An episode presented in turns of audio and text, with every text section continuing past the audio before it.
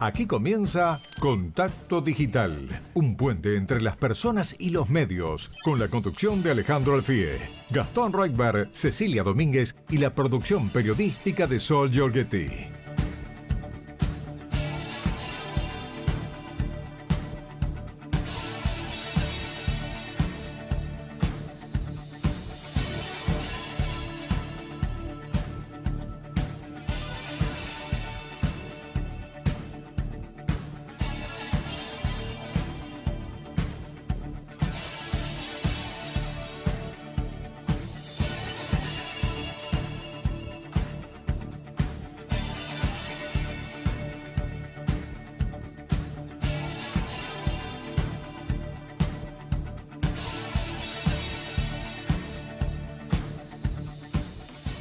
Hola, buenas tardes a todos los oyentes de Radio Rivadavia. Les habla Alejandro Alfie, que esto, en esto que es contacto digital, hermosa tarde en Buenos Aires.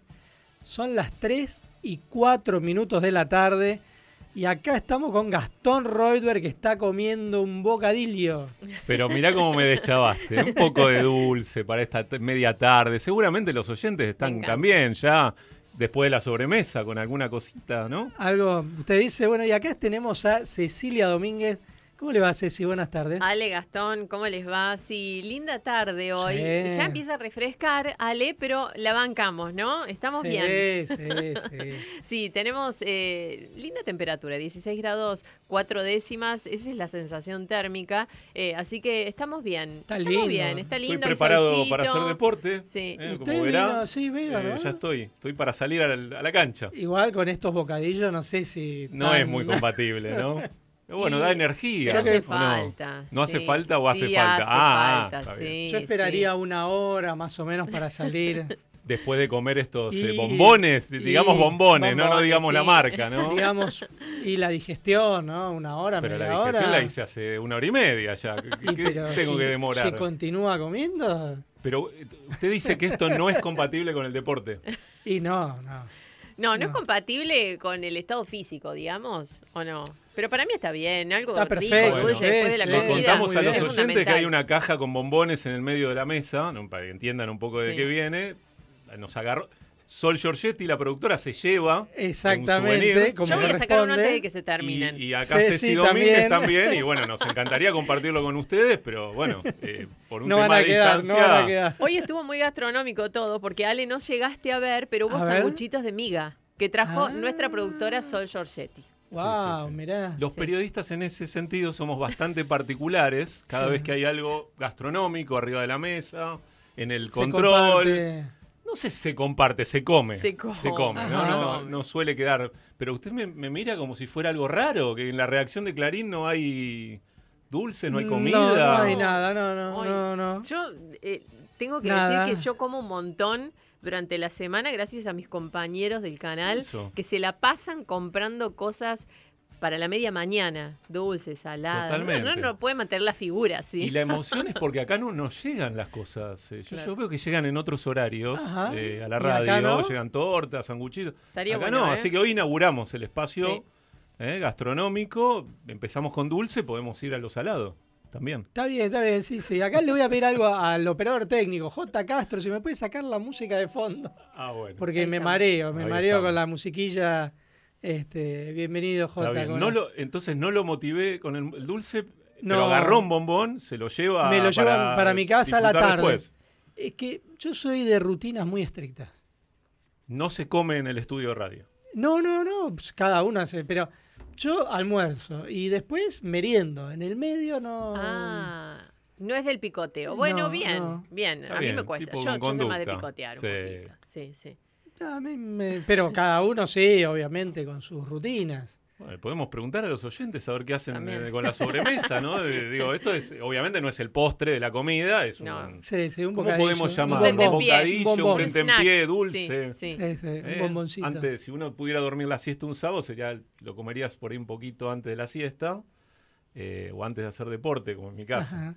No, con un té va bien, por ejemplo. Con un té. Un té, un bocadillo, Bien. pero bueno. así solo es como que no sé.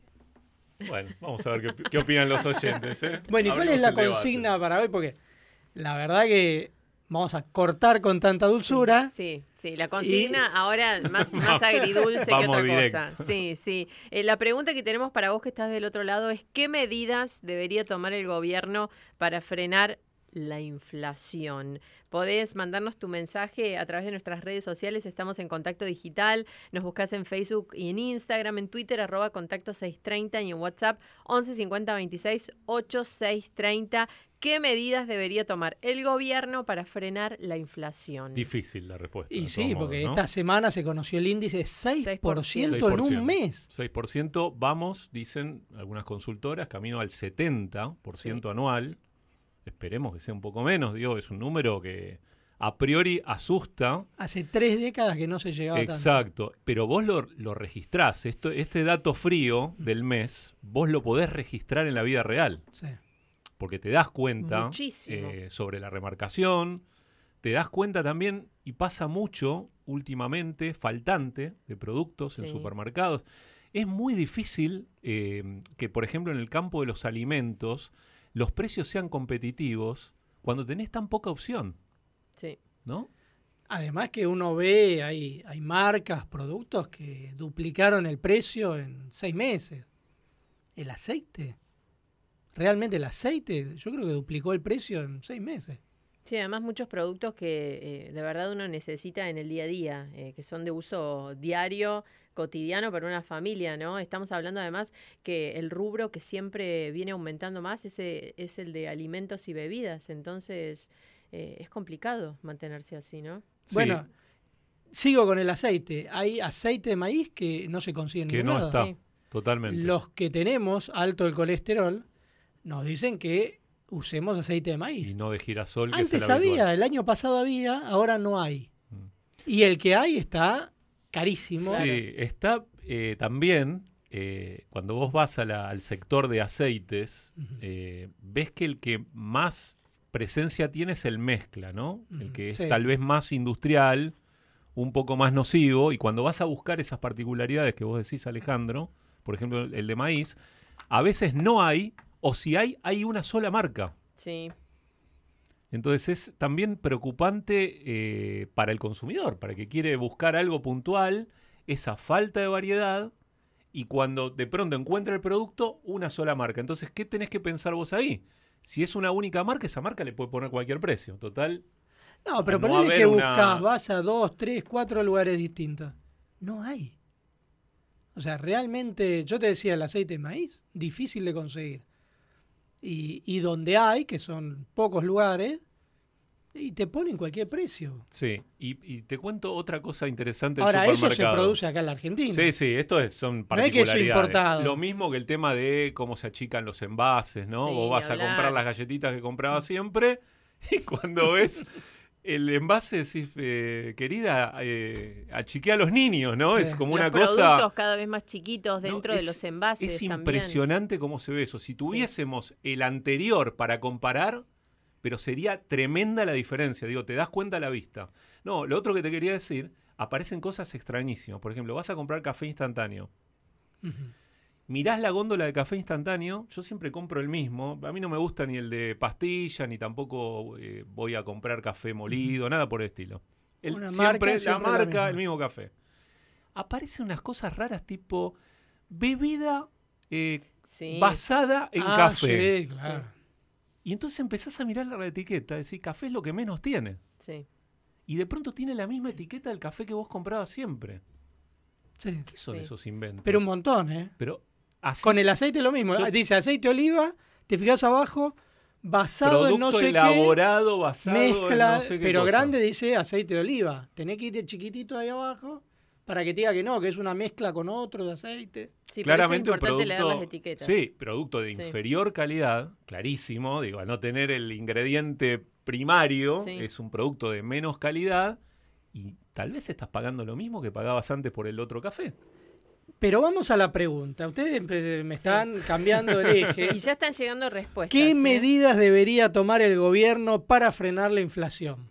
Y yo lo que, lo que pienso es, eh, la verdad es que uno la receta no la tiene. Eh, a ver, uno esperaría que los especialistas o que el ministro de Economía o quienes están en el poder supieran eh, qué hacer. Lo que creo eh, sí, definitivamente, es que deberían apostar por nuevas fórmulas, porque hay fórmulas viejas que ya probaron una vez, otra vez, otra vez, y la inflación no frena, la inflación sigue subiendo, los precios siguen aumentando. Entonces, con recetas viejas no se pueden buscar resultados nuevos. Es como eh, si se usara la misma receta para hacer una torta, te sale cruda y la seguís haciendo y la seguís haciendo. Bueno, algo hay que cambiar. Entonces, acá es lo mismo. Digo, algo hay que cambiar. Hemos tenido cuántos ministros de Economía eh, con distintas miradas, pero con resultados que no llegan a ningún lado.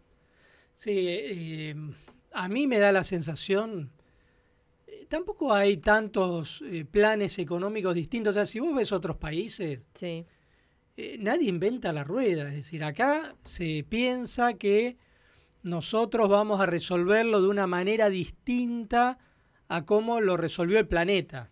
¿no? Porque la verdad que muchos países en todo el mundo tuvieron problemas inflacionarios todos lo resolvieron de la misma manera. O sea, no es que acá eh, uno va a encontrar la pólvora que es exclusiva para la República Argentina. Digamos, no, no hay mucha discusión en eso. Eh, todos los países del planeta controlan la emisión, tienen que tener superávit fiscal, superávit comercial, una conducción política homogénea y no mucho más. no más. ¿Te puedo agregar algo? No, no, hay tanto misterio. A lo de la conducción política, Alejandro.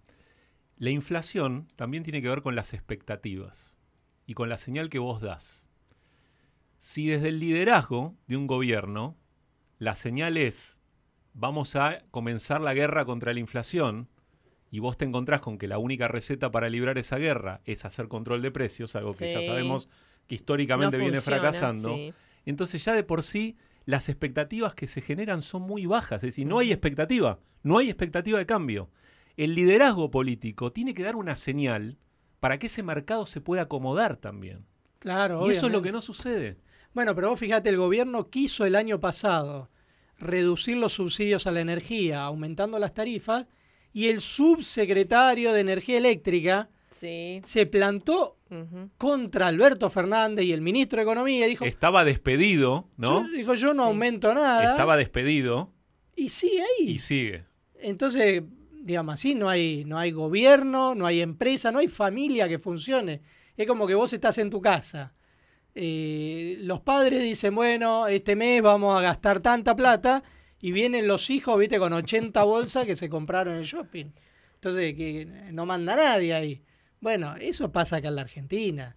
Es decir, vos tenés un descontrol que eh, es insostenible. O sea, vos no podés estar subsidiando todo sin que la plata te alcance, además, porque si a vos te sobra la plata, bueno, subsidia todo. con el superávit lo que quieras, pero Ahora, no si es vos el caso. tenés déficit fiscal, tenés superávit comercial, pero no de la balanza, porque no tenés dólares, entonces eh, al momento de ver cuánta plata entra, pero cuántos dólares quedan, seguís teniendo déficit y encima a todo eso le agregás subsidios en todos los rubros. Y yo insisto, hasta en el turismo, este, porque eso nos toca a nosotros también. Eh, bueno, es imposible, es imposible. Yo siempre voy al ejemplo de tu casa. Vos sabés que si ganás mil, no podés gastar dos mil. Tenés que adaptarte a gastar con la plata que tenés. Bueno, eso no existe en la Argentina. Entonces, hasta que no se supere esa cultura, digamos, de, eh, del déficit, del dispendio, o esto de distribuir sin importar lo que vos tengas, bueno, esto no tiene solución. Sí, o si te, también podés hacer la siguiente cuenta, ¿no? Si ganás mil y gastás 500, los otros 500 invertilos bien. También. Para que eso en algún momento también forme parte del superávit. Sí, va generando riqueza. Claro, porque no es solo vivir al día, ¿no? O sea, un país, nosotros estaríamos hiperconformes con vivir al día, sería como la panacea.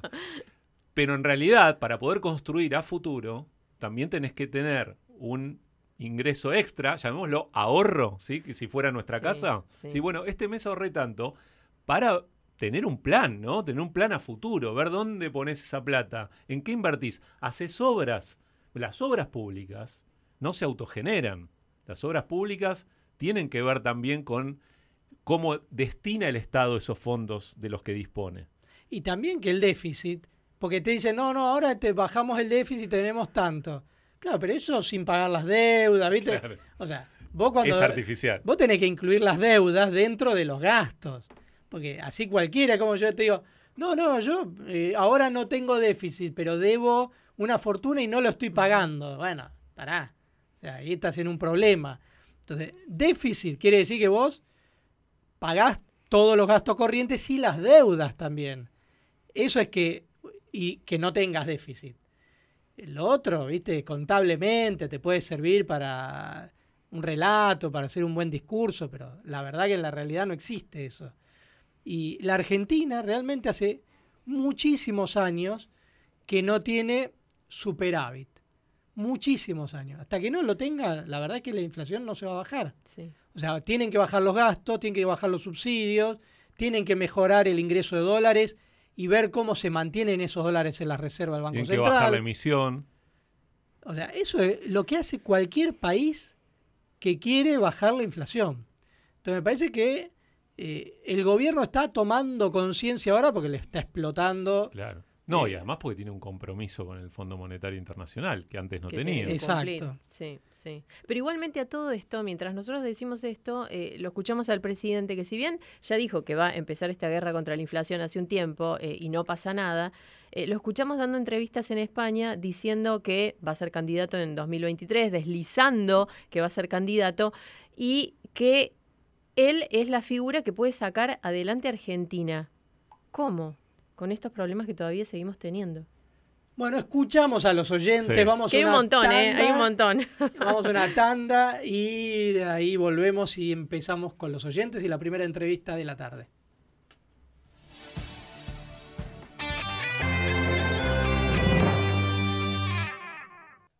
¿Estás arriba del taxi? Sí, me subí recién. Elegiste un transporte legal. ¿Ahí ilegal? Sí, y circulan. Están en la calle. Basta de transporte ilegal. Es un mensaje del Sindicato de Conductores de Taxi de la Ciudad de Buenos Aires. José Ibarra, secretario general. Para los que somos arriesgados, enamoradizos, exagerados o impulsivos y lo sentimos en la panza, existe Sertal Perlas. Porque está bueno ser tal como sos. Sertal Perlas es una cápsula blanda de rápido alivio para los dolores y malestares digestivos. Sertal, qué felicidad sentirse bien. Todos los domingos de 2 a 6, Reporte Rivadavia con Oscar Joy. Actualidad, música y mucho más. Radio Rivadavia, AM630. Todo lo que pasa. Todo el día. Sentí sus sabores, sentí sus texturas, sentí sus colores. Encontrá en Mercado Libre la tienda oficial Jujuy Energía Viva. Hasta el martes, super fin de semana Coto. 80% de descuento en la segunda, llevando dos iguales en cacao en polvo Nesquik, pañales Pampers, Pantene, limpiadores para pisos Poet y en especias, legumbres y desodorantes corporales. 3x2 en cervezas seleccionadas y en jabones de tocador. 6x4 en leches las tres niñas y 3x2 en vinos finos, espumantes y champañas que podés combinar como quieras. Encontrá estas ofertas en nuestras tiendas y en www.cotodigital.com.ar. Coto. Beba con moderación. Está prohibida la venta de bebidas alcohólicas a menores de 18 años. Aplican exclusiones mecánicas de los descuentos en www.coto.com.ar. Manolo, ¿viste el Señor de los Anillos? Sí, pero no le compré nada. Tinto blanco, vamos a brindar filomenal, filomenal.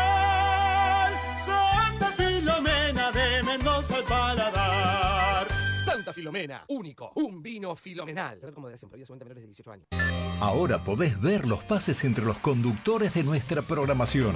Ingresa a rivadavia.com.ar, cliquea en la cámara y listo. Entra, mirá y disfrutá. Radio Rivadavia, AM630. Todo lo que pasa, todo el día. Si vas a tirar plásticos, cartones, vidrios, metales o papeles, llévalos siempre limpios y secos al contenedor verde o punto verde más cercano, o entregáselos en mano a un recuperador urbano.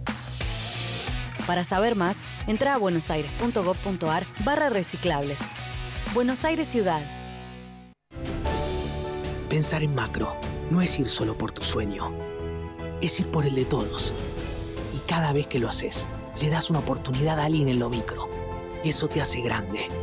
Y hace cada vez más grande tu lugar. ¿Y vos? ¿En qué estás pensando? Pensá en hacer grandes tus ideas. Y en un banco que siempre va a estar. Pensá en macro.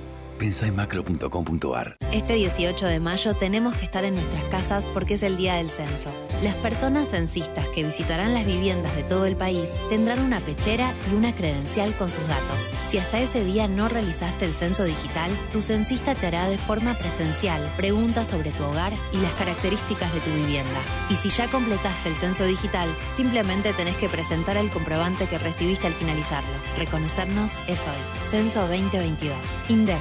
Argentina Presidencia. Hacen contacto digital Alejandro Alfie, Gastón Reutberg y Cecilia Domínguez, con la producción periodística de Sol Giorgetti y Facundo Raventos. Hasta las 17 por Radio Rivadavia, AM630. En un café se vieron por casualidad, cansados en el alma de tanto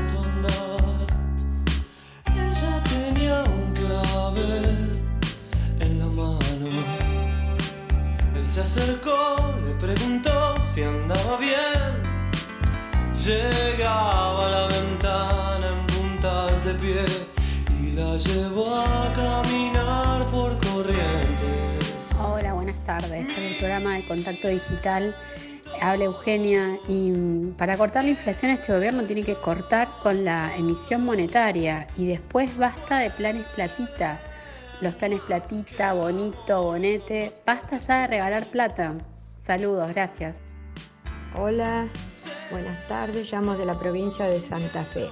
Mi nombre es Alicia. Quiero decirles que para bajar el gasto público es muy sencillo. Reducir el costo del Estado. El Estado argentino es monstruoso y, espantosamente injusto.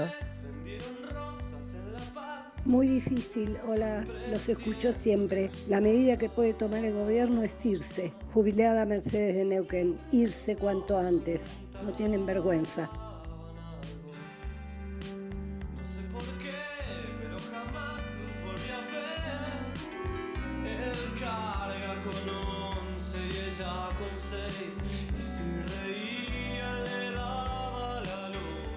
Bueno, y también siguen llamando los oyentes, enviando mensajes. Un placer Así saber que hace. están ahí del otro lado.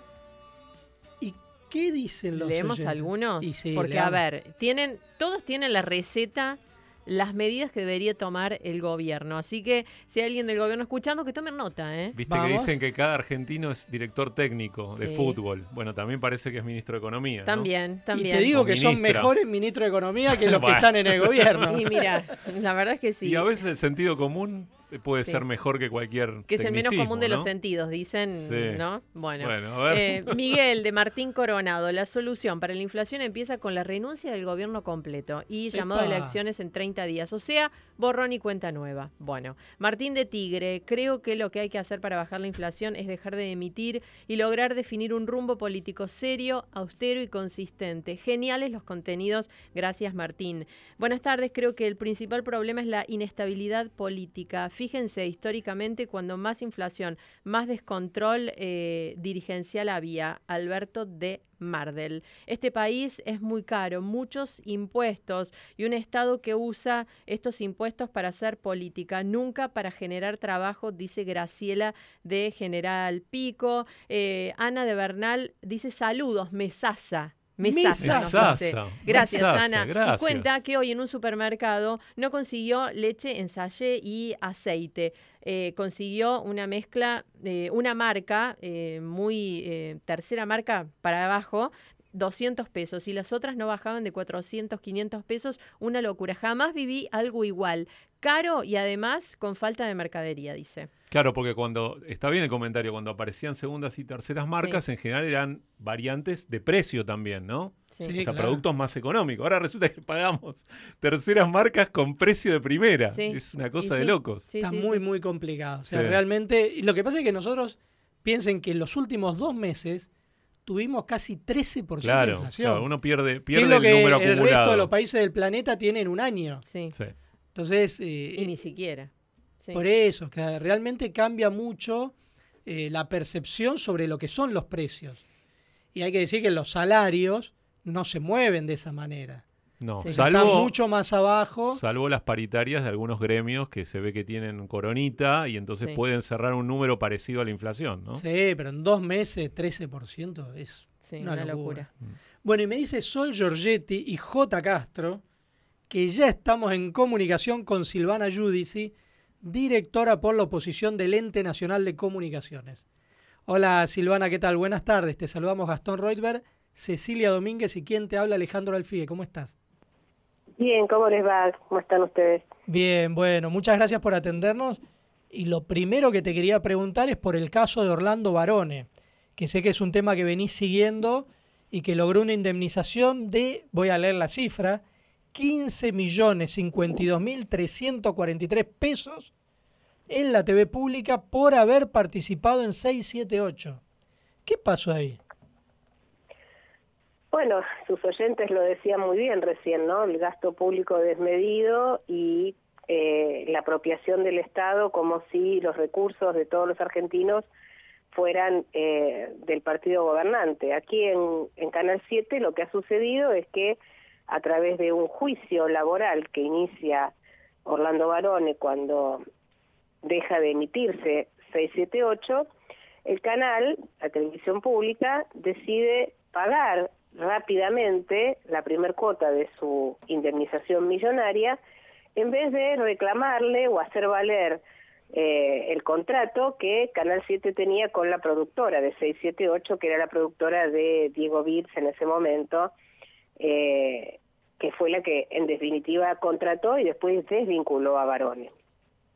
Ahora, ¿y la TV pública no podía apelar ese fallo? Digo, cuando ganan, por ejemplo, los juicios de los jubilados del ANSES, apela hasta la Corte Suprema, eh, aún sabiendo que va a perder, y pueden estar 20 años para cobrar un juicio. En cambio, acá Orlando Barone gana su juicio en cuatro años y en un año ya lo está cobrando. O sea, ¿cómo es esto?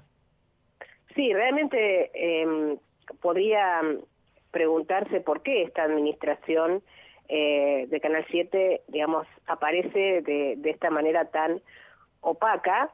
Eh, recordemos que hace muy poquito nos enteramos de bolsos en efectivo que se eh, retiraban para la producción de una serie documental sobre Belgrano. Por esa situación de ese manejo poco transparente, hay cinco funcionarios de Canal 7 procesados, el segundo de Lufrano había renunciado y esta situación nunca se esclareció. Entonces, en ese contexto, este pago a Barone tan eh, rápidamente, sin ningún tipo de recurso de queja ni ningún tipo de, de eh, recusación para que sea la que, una acción de repetición para que sea la, la productora la que pague esa indemnización y no la televisión pública que lo hace con el erario público y el dinero de todos, nos, este, digamos, habla de una administración eh, que no protege los recursos de los argentinos y que además utiliza la, el, digamos, el, los fondos de la televisión pública para eh, cosas que evidentemente no están planificadas ni presupuestadas. Quiero decirles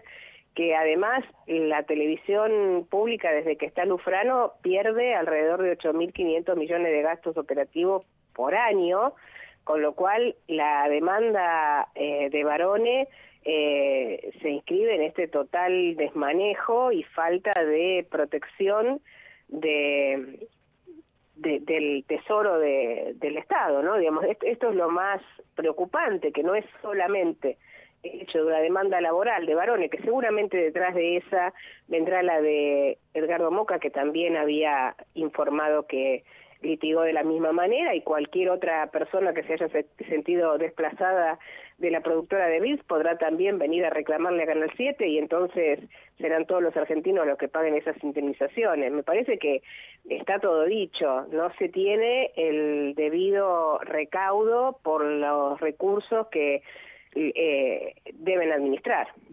Judici, ¿es ético que un juicio, un medio público, un medio estatal, manejado por el Estado, esté promovido por un estudio de abogados que tiene vínculos directos con el kirchnerismo, que ahora se cree oposición, pero que en realidad es el gobierno? Sí, la verdad que es todo mm, eh, muy, muy escandaloso. El abogado de Barone es el hermano de Recalde y cobra de, de Canal 7 alrededor de 4 millones por ese por esos honorarios, ¿no?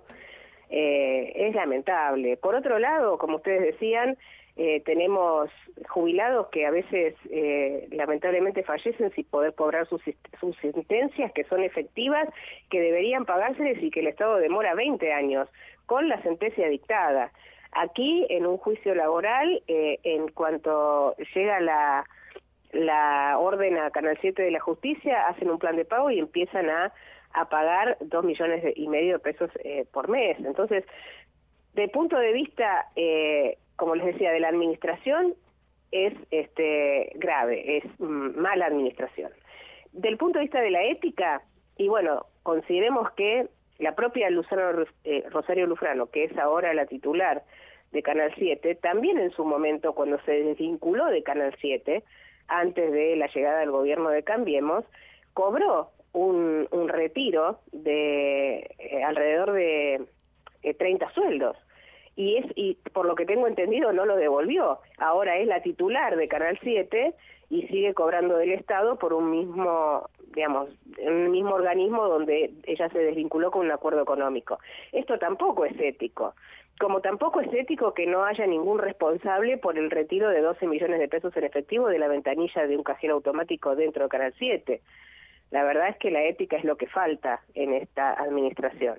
Silvana, eh, recién eh, lo mencionaba, pero eh, eh, ¿podrían llegar otros reclamos eh, con respecto a los compañeros de varones? Es decir, ¿podrían eh, seguir el mismo camino? Sí, por supuesto, esto sienta jurisprudencia.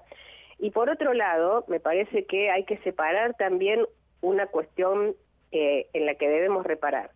No por el, no por las, no lo estoy diciendo ni por la eh, los convenios eh, laborales ni por los derechos laborales de los trabajadores, porque todos tienen el derecho de, al sentirse despedido, poder litigar. Pero lo estoy planteando desde el punto de vista de lo que tiene que ser el respeto por la cosa pública.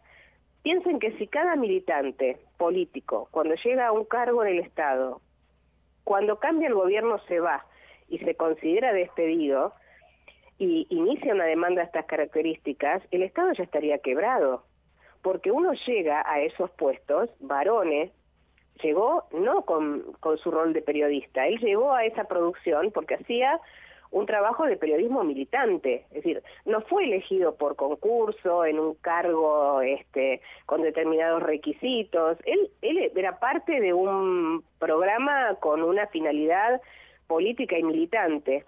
Y al retirarse, la productora, que también recibía plata, esto también hay que decirlo, la productora que producía 678 recibía cuantiosos recursos en concepto de publicidad oficial. Entonces, ahí está la falta de ética. Esto no estamos hablando de una empresa, de una indemnización en una fábrica de zapatillas, sino que estamos hablando de una persona que tenía y llegó a ese lugar con un criterio político y una Ahí se... eh, el gobierno que lo que lo que simpatizaba y cuando se va ese gobierno genera una indemnización millonaria. Indemnización millonaria que ahora este mismo espacio político le facilita cobrar, cuando en realidad, vuelvo sobre este punto, el quebranto en todo caso de los derechos laborales del periodista Barone eh, debería pagarlo la productora, de ninguna manera el Claro, Estado, porque Canal 7 emitía el producto que eh, la productora de Bills comercializaba. Nada La más. productora gana, pero el Estado es solidariamente responsable ante cualquier contingencia legal. Es un esquema muy práctico, ¿no?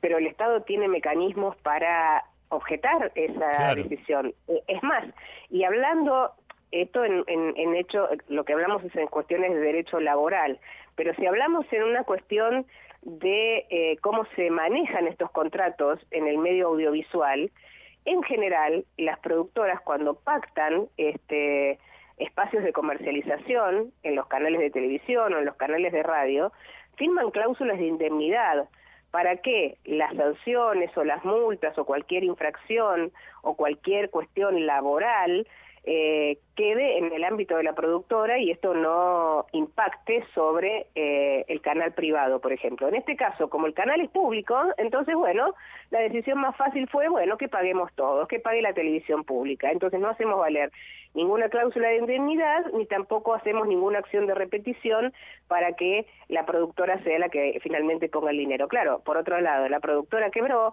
la cobró, la, la absorbió después Índalo, Índalo recibía 170 millones de pesos del Estado de Pauta, no pagaba las regalías, ¿recuerdan del escándalo de los 13 mil millones que no pagó Índalo en, en, otro de sus este, eh, espacios o ámbitos de acción, que era el, la producción de hidrocarburos? Bueno, todo esto queda entonces en un manto absolutamente oscuro, falto de ética, que en definitiva lo que hace es generar mucha indignación en la sociedad que ve cómo esta Argentina del presente es la Argentina de los privilegios. Y, los privilegios que manejan unos pocos, ¿no? Eh, te voy a con lo cual... Sí, no, te voy a agregar algo, eh, porque dijimos, Orlando Barone, bueno, que era propagandista de gobierno en 678, hablaron del abogado, pero la hija es funcionaria del gobierno. Ella es coordinadora de comunicación del área que maneja Gabriela Cerruti. Además, así que además le están pagando al padre de una funcionaria del gobierno. Es decir, no es alguien que, es decir, decíamos, el abogado que es el hermano del senador, eh, la hija que es eh, funcionaria de Cerruti, él que era propagandista de gobierno, o sea, entre ellos arreglan estas indemnizaciones millonarias. Es lamentable, como te decía Alejandro, porque lo que la gente está diciendo basta justamente a esto, ¿no? A los privilegios, a la cuestión este, de los familiares y amigos que terminan en cargos este, muy altos y se favorecen ellos mismos. Esto por eso es un caso que yo digo eh, eh, ronda la indignidad, porque eh, las personas que terminan firmando este desembolso de la televisión pública también en su momento cobraron un retiro por, de la misma televisión pública, del mismo organismo y hoy son titulares de, los destinos de, de RTA.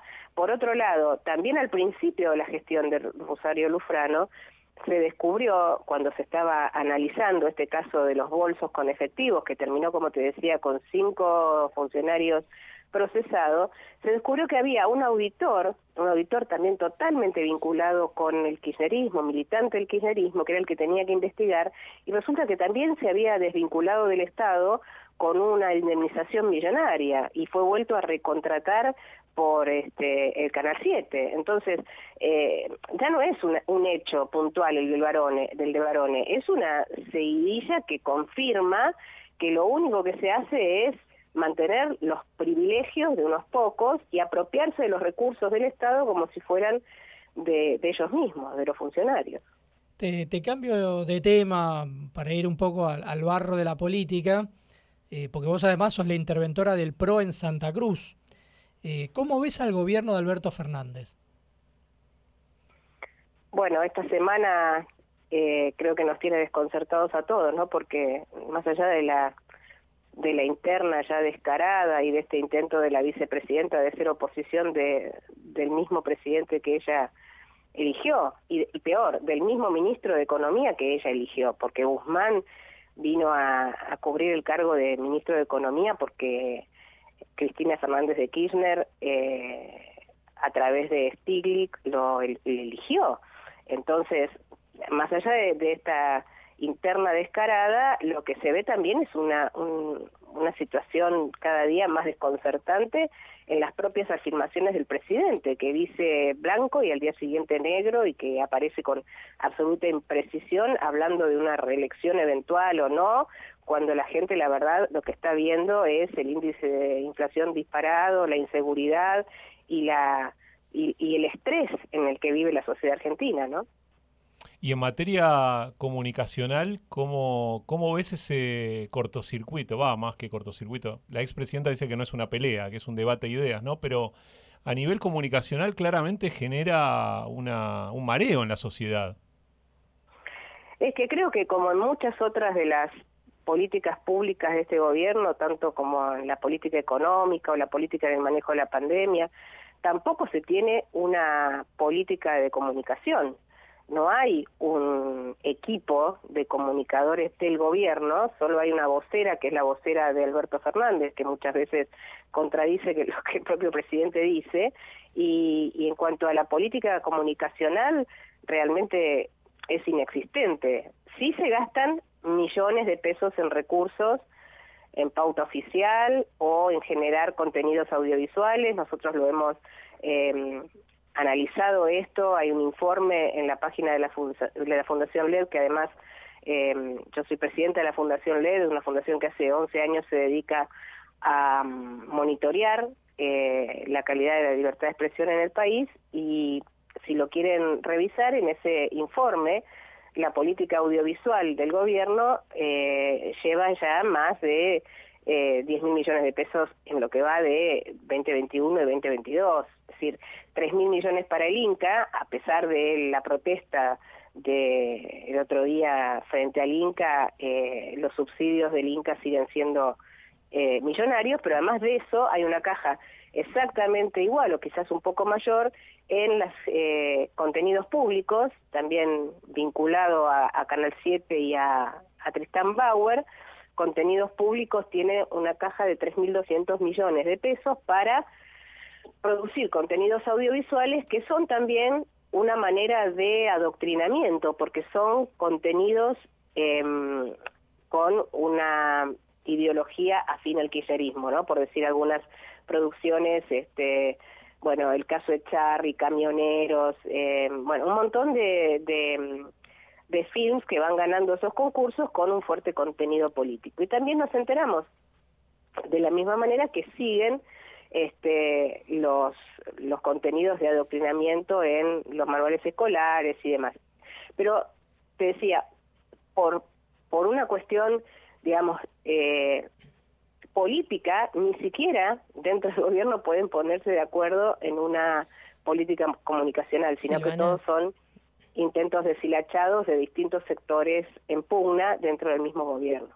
Eh, ¿Podría cambiar algo eh, con una buena política comunicacional o sirve estar un poco mareados, como decíamos al principio, en el medio de tantos problemas, principalmente económicos, internas en el gobierno, eh, en política? Eh, ¿Qué te parece?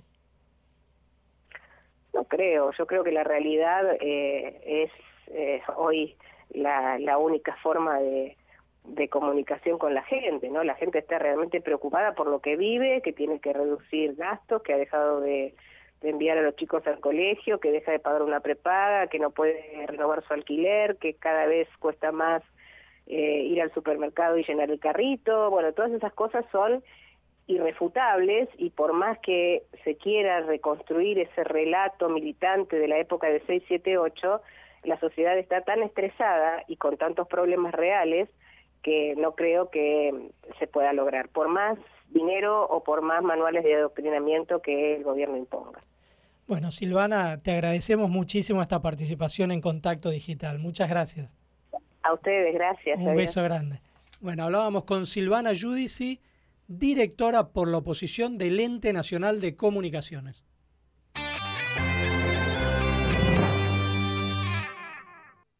¿Estás arriba del taxi? Sí, me subí recién. Elegiste un transporte legal. ¿Ahí, legal? Sí, y circulan. Están en la calle. Basta de transporte ilegal. Es un mensaje del Sindicato de Conductores de Taxi de la Ciudad de Buenos Aires. José Ibarra, secretario general. Pensar en macro no es ir solo por tu sueño, es ir por el de todos. Y cada vez que lo haces, le das una oportunidad a alguien en lo micro. Y eso te hace grande. Y hace cada vez más grande tu lugar. ¿Y vos en qué estás pensando? Pensá en hacer grandes tus ideas. Y en un banco que siempre va a estar. Pensá en macro. Pensá en macro.com.ar. En un pueblo hacía tanto frío que pasó un político con las manos en su propio bolsillo. No dejemos de cuidarnos. Usemos siempre tapaboca. Mantengamos distancia, elijamos espacios abiertos, ventilemos lugares cerrados. Para más información, entra a buenosaires.gov.ar barra coronavirus. Cuidarte es cuidarnos. Buenos Aires Ciudad.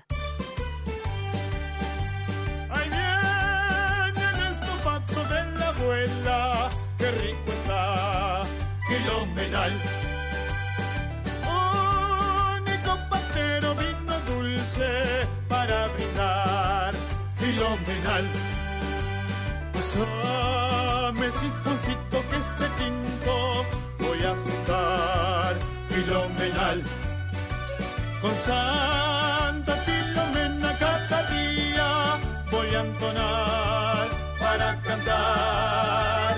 Tinto blanco, siempre quiero más. Tinto blanco, vamos a brindar Filomenal, Filomenal.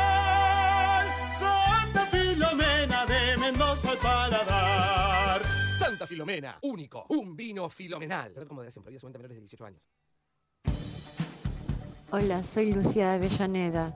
Yo creo que para resolver el tema de la inflación hay que hacer al revés de lo que sucede. Siempre se empieza por el más chico hacia arriba y es al revés. Hay que empezar desde arriba hacia abajo. Hay que educar a los ciudadanos cómo consumir. No puede ser que por no comer carne estemos desesperados. Comunicate con nosotros a través de nuestro WhatsApp 11 50 26 8 630. Radio Rivadavia AM 630. Todo lo que pasa. Todo el día. Está bueno ser tal como sos, sin sentir dolores de panza. Sertal Perlas es una cápsula blanda de rápido alivio para los dolores y malestares digestivos. Sertal, qué felicidad sentirse bien. Cuando te quieran hacer creer que la Argentina no está integrada al mundo, deciles que en febrero alcanzamos el nivel de exportaciones más alto de los últimos 10 años. No nos van a desanimar. Este país y su gente pueden lograr lo que se propongan.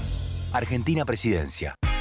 Hasta el martes, super fin de semana Coto. 80% de descuento en la segunda, llevando dos iguales en cacao en polvo Nesquik, pañales Pampers, Pantene, limpiadores para pisos Poet y en especias, legumbres y desodorantes corporales. 3x2 en cervezas seleccionadas y en jabones de tocador. 6x4 en leche en las tres niñas y 3x2 en vinos finos, espumantes y champañas que podés combinar como quieras. Encontrá estas ofertas en nuestras tiendas y en www.cotodigital.com.ar. Coto.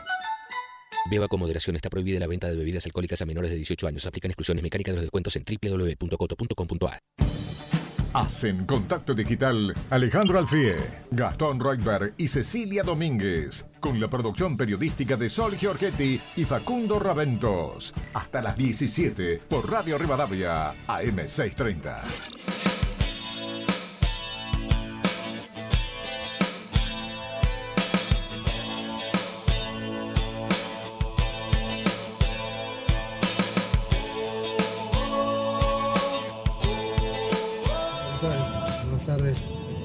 En la década del 60, yo, te- yo tenía 8 o 9 años, una cosa así, pero me acuerdo que mi viejo me decía, hay inflación porque le dan a la maquinita. Porque le dan a la maquinita. Y me quedo, me quedo en la, cabeza, porque yo decía, ¿qué es la maquinita? ¿Qué es la maquinita? Durante años pensaba, digo, ¿qué, qué, qué dice mi viejo?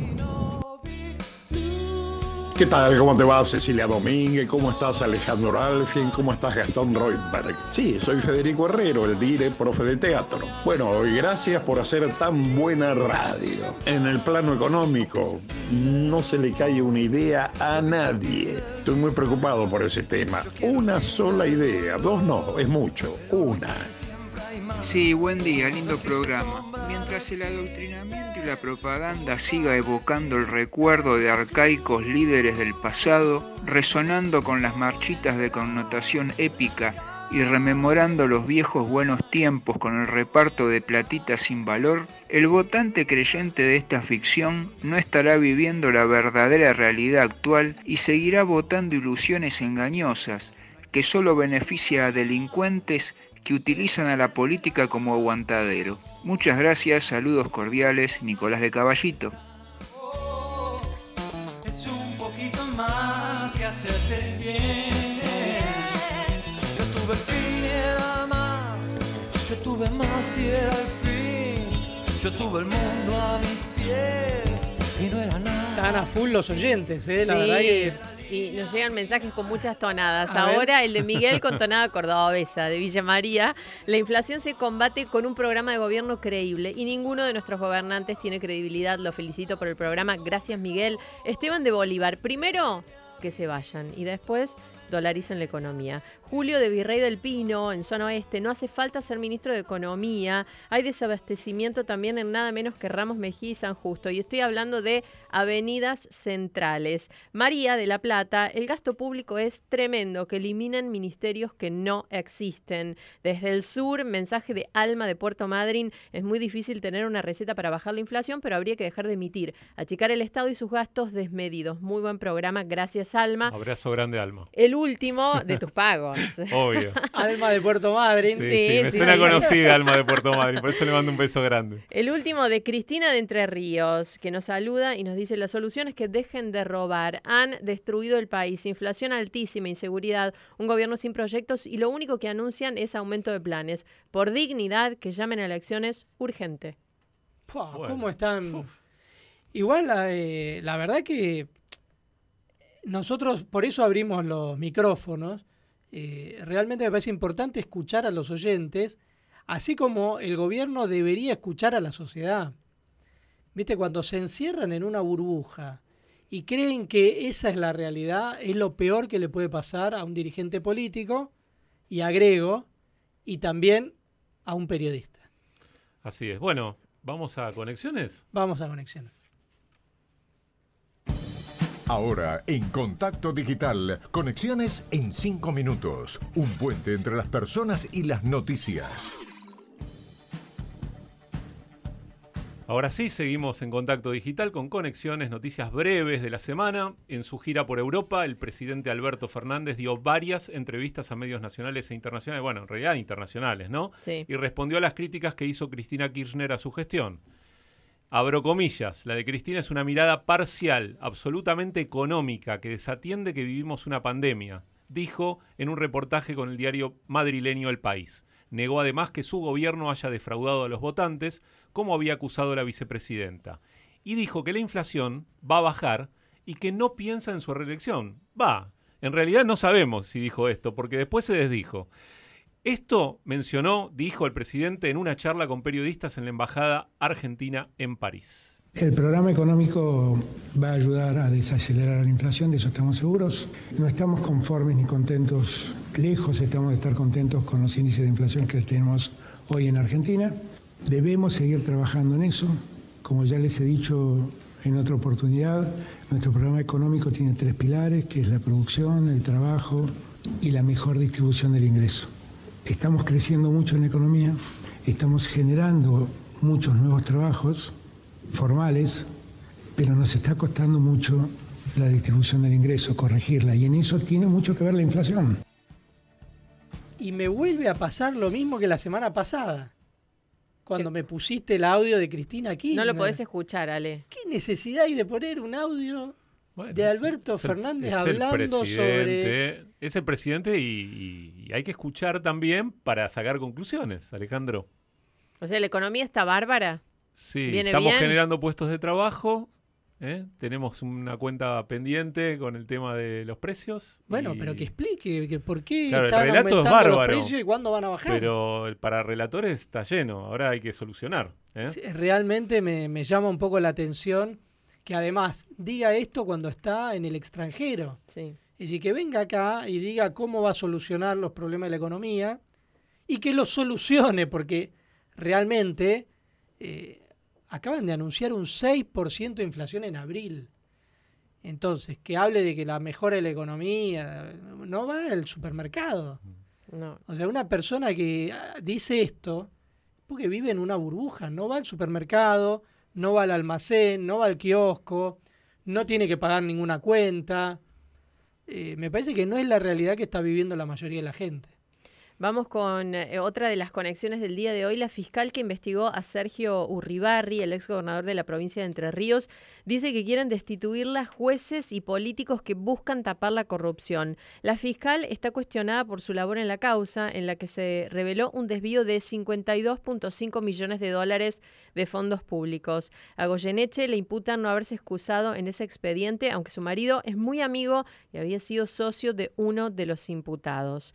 Por el contrario, la fiscal denunció una persecución política en su contra por su decidido impulso a la causa que terminó con la condena del ex gobernador Urribarri a ocho años de prisión por corrupción.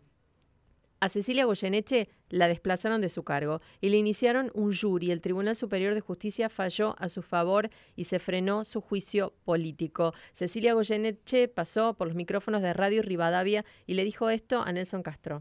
El delito se llama peculado, que es, es lisa y llanamente robo, robo de dineros públicos para usarlo para fines personales. Solo hecho de hacer el juicio fue como el puntapié inicial del proceso de enjuiciamiento que se me, se me lleva adelante, porque lo que estaba, lo que nos llegaba a nosotros a los oídos hasta ese momento era que teníamos que consentir una suspensión de ese debate. Claro. Estábamos hacía cuatro años esperando poder hacer ese juicio y nos, nos pretendían que consintiéramos que nuevamente no se hiciera ese debate. Nosotros nos pusimos firmes, el debate se hizo y terminó condenado, ¿no? Y bueno, y eso parece que son cosas que no se perdonan. Sí, hay, hay que decir que eh, cuando los fiscales y los jueces persiguen justamente a los corruptos, como pasó acá con Urribarri, después los quieren echar. ¿eh? Claro. Eso es En la- increíble. En la movida posterior. Decir que acá el- la Corte Suprema de Sí. Justicia dio de baja el jury, salió a respaldar a la fiscal, eh, pero es una situación muy complicada. Es cierto. Bueno, y cerramos, Alejandro, conexiones.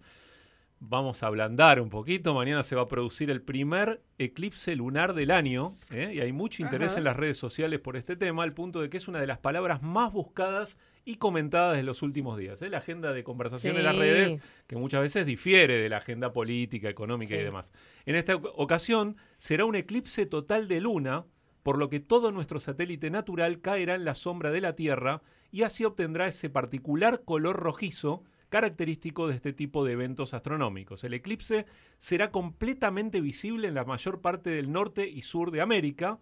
Entre la noche de mañana, domingo, y Sí. la madrugada del lunes 16 de mayo, dependiendo de la zona horaria, la luna entrará en la sombra de la Tierra, provocando este eclipse lunar total. Según informa el Planetario de Buenos Aires, en Argentina comenzará mañana, domingo, 15 de mayo, a las 23.28. Anoten, ¿eh? Sí, 23.28, con la luna llena y tras un poco más de una hora de lento y progresivo oscurecimiento, llegará el momento de la totalidad, como se le llama a esta eclipse total, a las 0.29, en donde la luna quedará completamente sumergida en el cono de sombra terrestre. Wow. Para estar atento, yo lo que recomiendo 23, es 28. salir a un parque, Sí, balcón, no sé, digo, donde esté y, Pero lo mejor es ir a un lugar donde Abierto, claro, que no haya mucha iluminación, Claro. como para poder ver el cielo en su plenitud. Y si no, prendés TN, que hay unos enviados Sí, ahí que- tal cual, que siempre tiene la hora justa, ¿no? La hora Están los de fenómenos que se fueron al norte. Totalmente. Bueno, hablando de fenómenos, también ahora viene el rotativo. El rotativo del aire de Radio Rivadavia.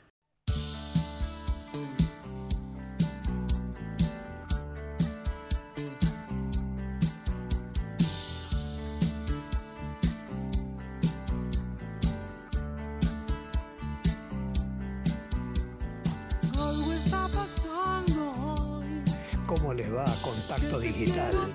Excelente programa. Les habla Mario de Avellaneda. Aquí desde la llegada de la democracia, allá por el 83, es que tenemos una inflación moderada y por ahí ya galopante como ahora.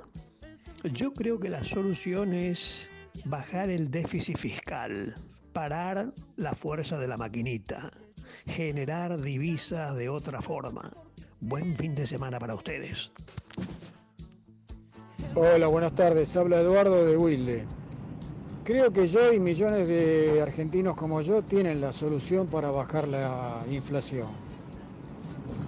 Que este gobierno dé elecciones adelantadas, porque ya no tiene confianza, ya la palabra del presidente no vale nada y falta un año y chirolas y vamos a estar agonizando durante ese año. Lo mejor que le puede pasar a la Argentina es dar elecciones anticipadas. Bueno, muy bueno el programa, gracias. Hola para el programa. Con el kirchnerismo nunca se va a controlar la inflación porque ellos actualmente están acelerando el gasto estatal de una manera exagerada, con eh, puestos improductivos, parasitarios, creando empleo público, dependencias, subse- subsecretarías, ministerios inútiles, emitiendo a lo loco. Así lo único que llevan es al barranco de la miseria y del descontrol. Gracias, María Victoria de la Plata.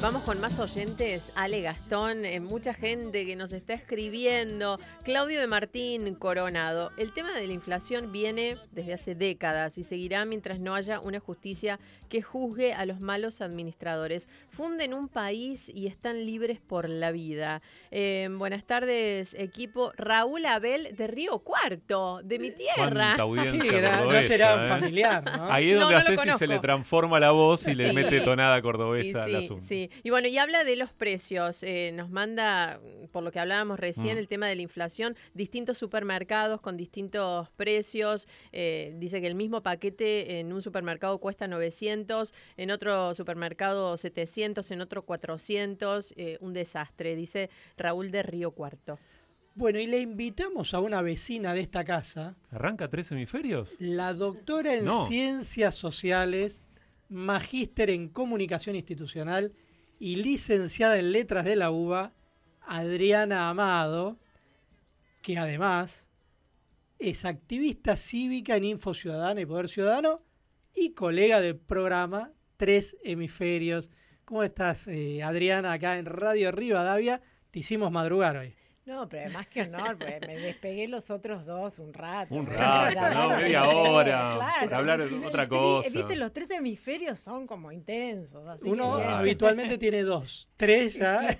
Es- eso, eso muestra nuestra irregularidad. Mil gracias por invitarme. Estoy feliz de tener este cha- esta charlita con ustedes. Bueno, hoy a las 7 y cuarto, en tres horas, vas a presentar un libro, tu nuevo libro, se llama Las metáforas del periodismo.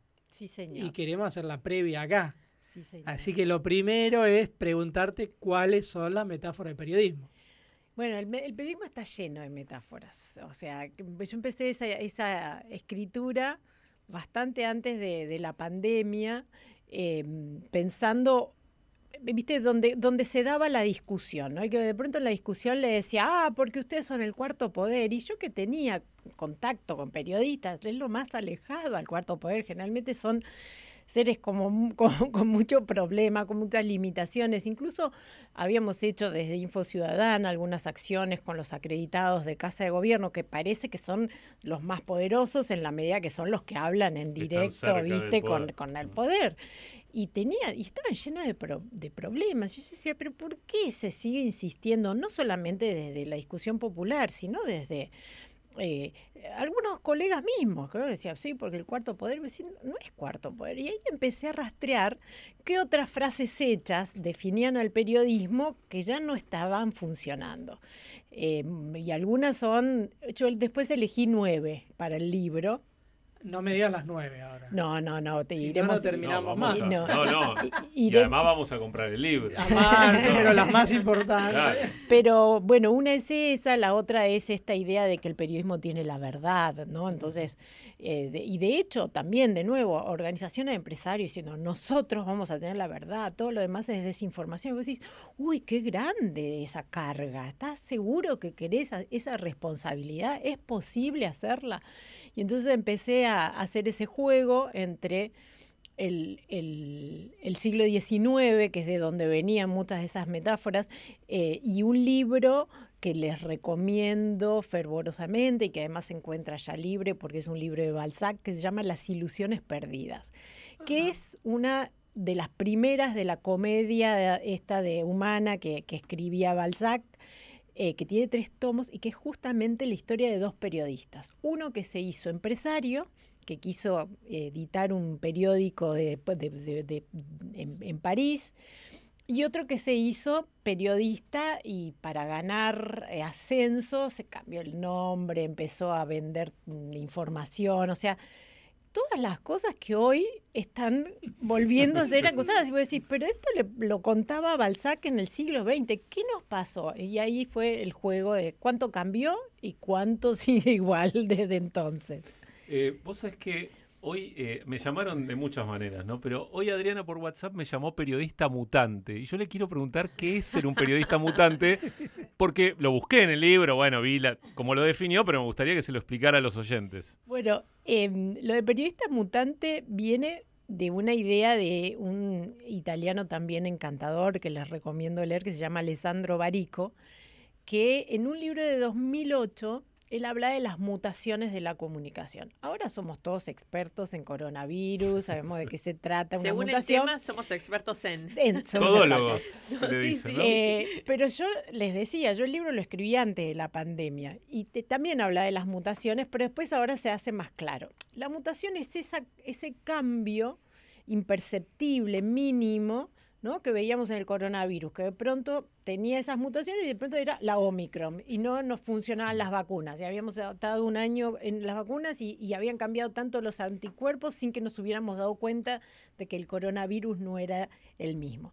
Y algo pasa con los periodistas. Los periodistas hoy no son los mismos periodistas de antes. Yo le decía a, Gastón, porque sé que es uno de los pioneros en el tema de lo digital y sé lo que, digamos, el compromiso que ha tenido en muchos foros de ese tema, que es muy difícil porque hay mucha resistencia. Eh, Ahora menos.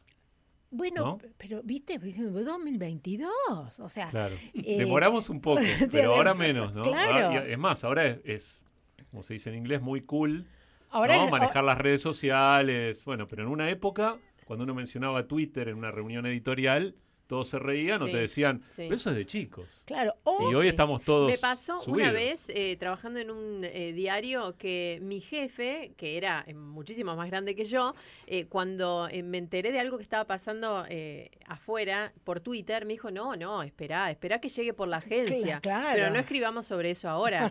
Y tuvimos que esperar una hora para recién, una hora en periodismo es un montón cuando querés publicar algo. Y sí, y me pasó. Eso, eso es hermoso, porque ¿qué pasa? Eh, em, el, el- cambio digital, la mutación digital, que es esto, de pronto costaba mucho y un día dijeron ahora son todos digitales, ¿no? Pero los pioneros tenían esa soledad de tener que cambiar prácticas instaladas. Pero en, en- en regiones como Latinoamérica es mucho más brutal la mutación, porque la mitad de la población tiene menos de 31 años, que no es lo mismo que en Europa, que la mitad de la población tiene menos de 48 años. Entonces, cuando a veces van a los foros, a ¿no? estos internacionales, y te dicen los franceses, no, bueno, porque tal o cual, decís, claro, pero en Latinoamérica tenemos otros problemas, que es una población muy, muy joven y por lo tanto muy conectada, y también en lo digital una vía de escape para lo que no aparece en los medios en muchos lugares cooptados por, por el poder. Entonces, eh, lo digital para, para Latinoamérica en algunos casos es supervivencia. Como lo vimos en la pandemia, que mucha gente, gracias a su móvil, eh, siguió armando un negocito, Claro. vendiendo por Mercado Libre, esas cosas que no suponíamos. Entonces, subestimar lo digital para, para mm, los medios de la región fue más suicida y, en- y, se, les, y se les notó ese, ese, ese, retraso, ¿no? Y entonces yo veía que en los foros invitaban a estos españoles o franceses, digo, sí, pero no, muchachos, nosotros Va tenemos otro problema. Adriana, eh, te quería preguntar, eh, mientras escribías tu libro, ¿en qué lector pensabas? Porque hoy en la Feria del Libro probablemente te encuentres con algunos de esos lectores que tal vez imaginaste eh, si pensabas que iban a ser solamente periodistas y por qué elegiste estas nueve metáforas. Eh, es- yo escribo mucho para la- el público especializado, como ustedes saben que es mi vida paralela, además ahora soy periodista, así, de- de- Masiva. Masiva, pero por este rato nada más. O sea, yo en mi vida eh, soy académica y los académicos tenemos que publicar y tenés que publicar con mucha argumentación y con un estilo del, viste, que te hace difícil el desafío de la eh, difusión. Pero tuve la suerte y el privilegio de poder escribir de estas cosas en los medios masivos, que no era tan común. También me pasó eh, cuando, como cuando yo empecé a hablar de comunicación o de comunicación política, no había secciones fijas en los medios de estos temas.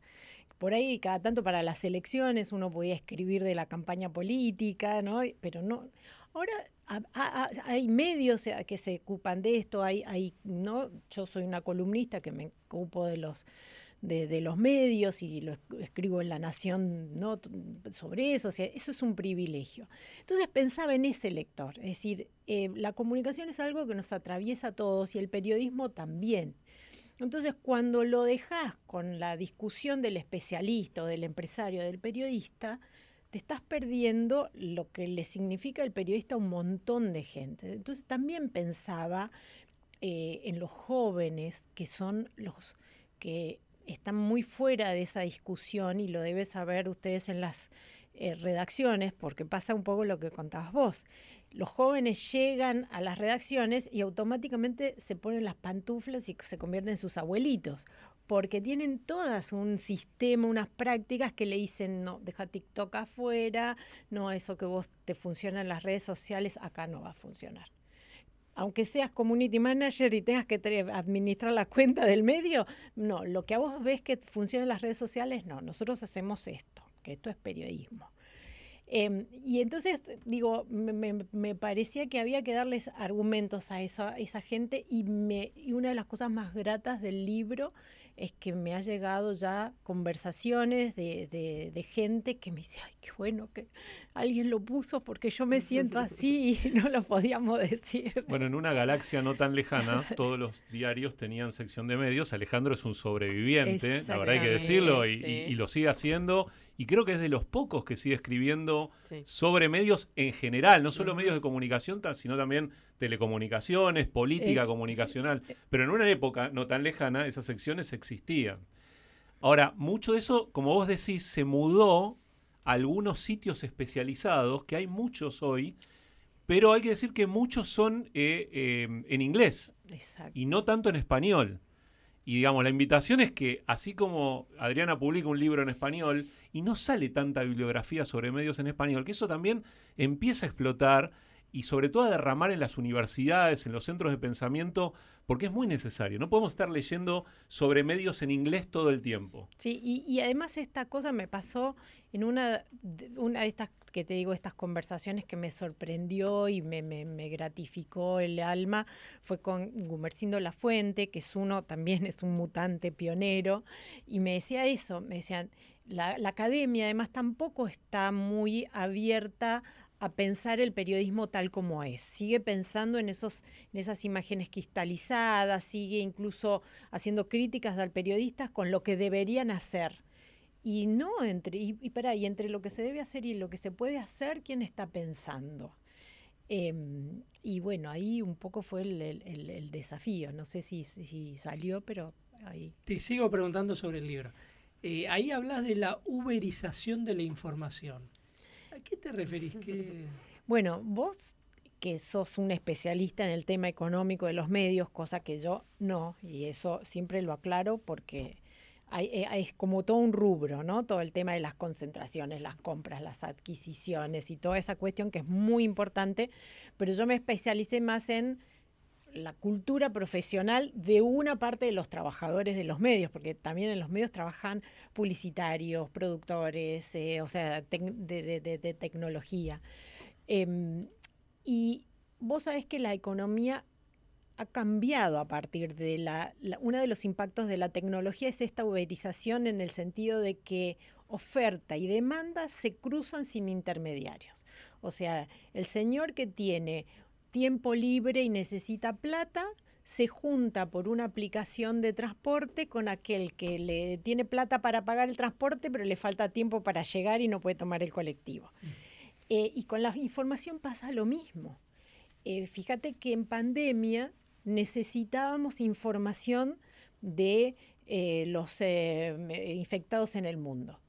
Y no le estaban produciendo los, los medios estaba la universidad. Estaba John Hopkins, que fue el primero, y uno hacía el, repaso y todos los medios ponían el mapa de la John Hopkins, que además ni siquiera era información propia. Lo que hizo la Hopkins fue chupar la, la, la base de datos que empezaban a publicar los países y los estados y lo graficó. Después lo hizo la Universidad de Oxford con Our World in Data y a partir de ahí hay un, un, Uber, o sea, había una universidad que estaba ofreciendo una información que necesitaba el medio y que el medio publicaba y que después podía enriquecerla, podía contrastarla, o sea, no, no, no te resta identidad eh, que, que, exista esta oferta, al contrario, te enriquece porque, o sea, ¿qué sentido tiene que un medio ponga una unidad a producir datos de pandemia. No tiene sentido.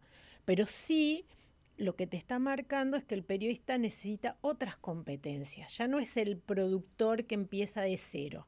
A veces es como un curador de información que dice, bueno, voy a tomar esta, voy a tomar lo otro. Vos decías del Twitter. En algunos casos, los periodistas lo que dicen, ah, Alberto Fernández publicó su Twitter y dijo tal cosa. Y pará, eso es- lo estoy leyendo en Twitter. ¿Cuál es, ¿Cuál es el valor que- agregado? Claro, Claro. ¿cuál es el valor agregado que me das?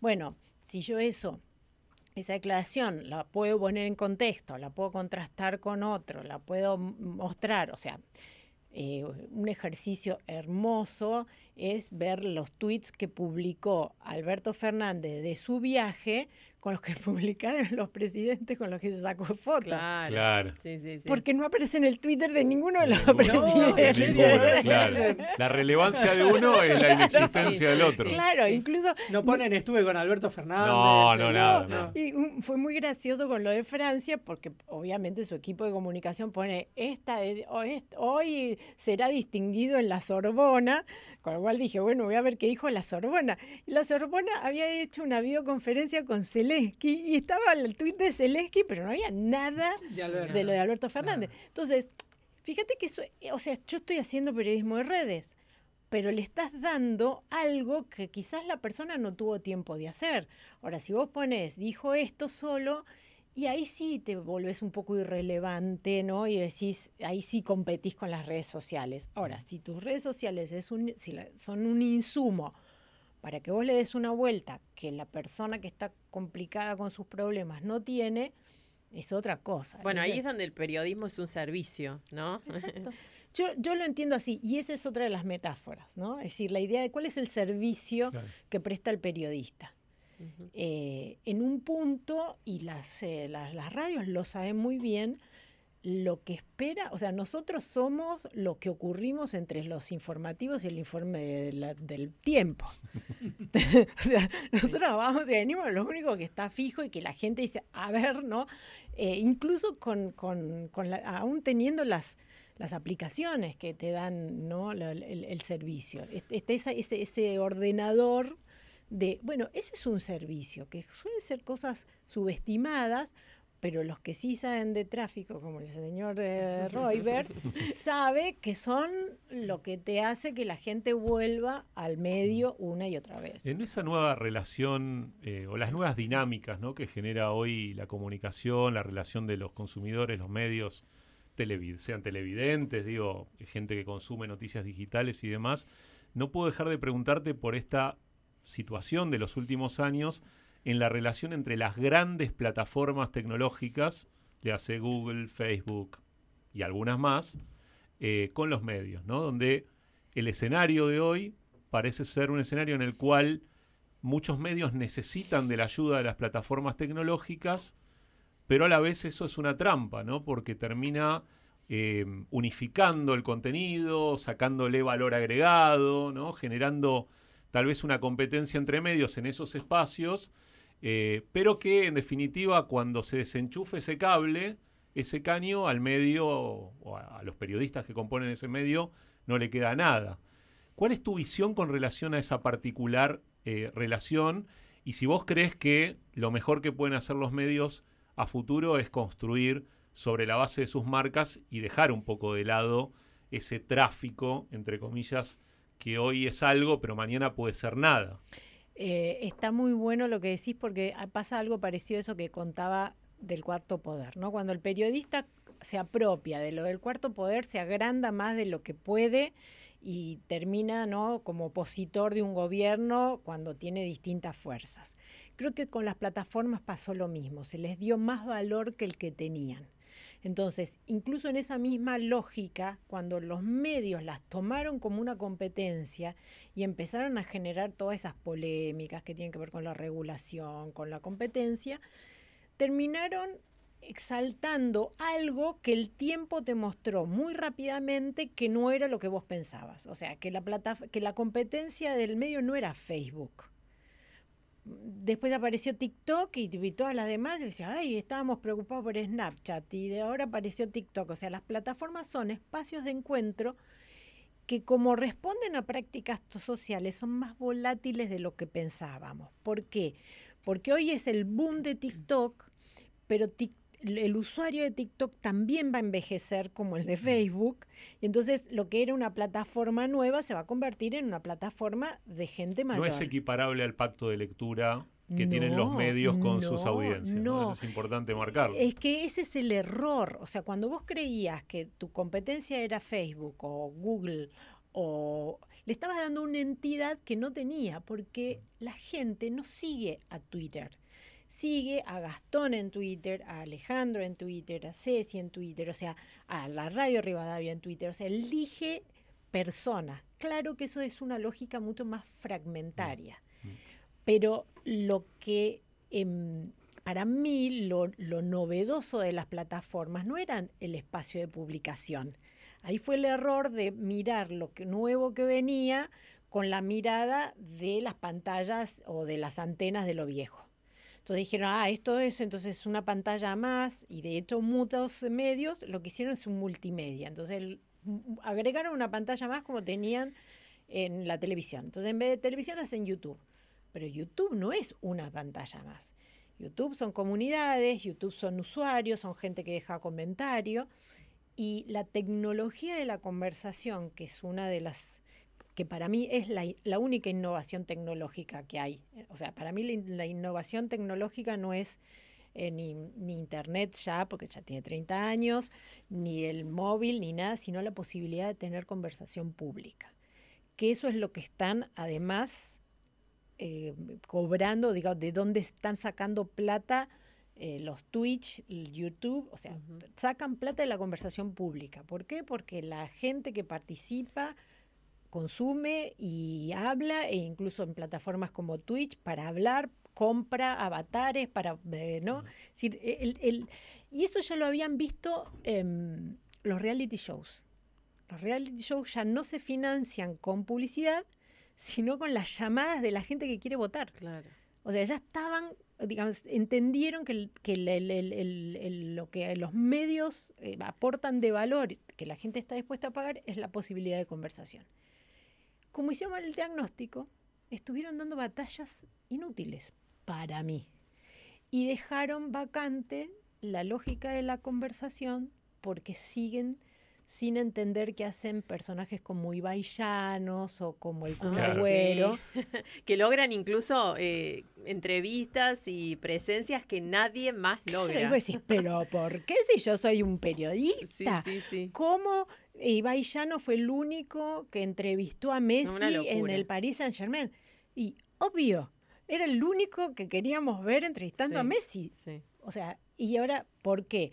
Bueno, eso es para otro libro, pero eh, ahí hay, un- Sí. hay una clave. Adriana, yo te quería preguntar La cortito, última, la última, la última, la última, porque acá hoy, hoy presentás las metáforas Sí. del periodismo, pero eh, a mí me interesaba mucho, me lo compré en la feria del libro, a política Ay, pop, porque me parece súper interesante ese libro. Un resumen para, para los que están del otro lado. Eh, es un poco la, la- qué- cuál es la lógica de los medios aplicada a la política. Así como ahora les decía, es la lógica del influencer aplicada a los medios y hay que entender cuál es lo que, es, que, nos enseñan los influencers para poder hacer los medios. La política copió el éxito del pop, eh, del hit, de, la popularidad de los medios para hacer política. Y yo ahí lo que analizo es cuáles las ventajas que sacó por eso y cuáles son las desventajas, porque este descrédito de la política un poco tiene que ver porque el pop es cuando salís, es, es, eh, está en todos los lados, pero ahora ya nadie habla de despacito. O sea, cuando se fue el éxito de despacito, es devastador. Sí, hay silencio. Claro, nadie quiere que lo vuelvas a Sí. poner en un cumpleaños, Sí, porque es un sí. plomazo. Y eso le pasó a la política. Adrián Amado, repetimos, 19.15 en la Feria del Libro con Osvaldo Bazán. Ahí sí, Osvaldo. dos hemisferios. Yo diría Osvaldo Bazán y Adrián Amado. Osvaldo Bazán y Adrián Amado presentan el libro de De Adrián, Adrián Amado. Pero van a hacer el programa para todos los fans Por preocupados. favor, Tal cual. claro, Sí, sí, estamos sí. muy cerquita, hay que explicarle a la gente que estamos muy cerquita de acá de la Feria del Libro, así que Totalmente. terminamos Después el de programa. contacto, tres hemisferios, Y- como siempre. y volando a la feria. No, pues tenemos el dron de la radio que nos hemos colgado volando. Bueno, Adriana, muchísimas gracias por haber estado en contacto digital Un y placer mucha enorme. suerte en la presentación.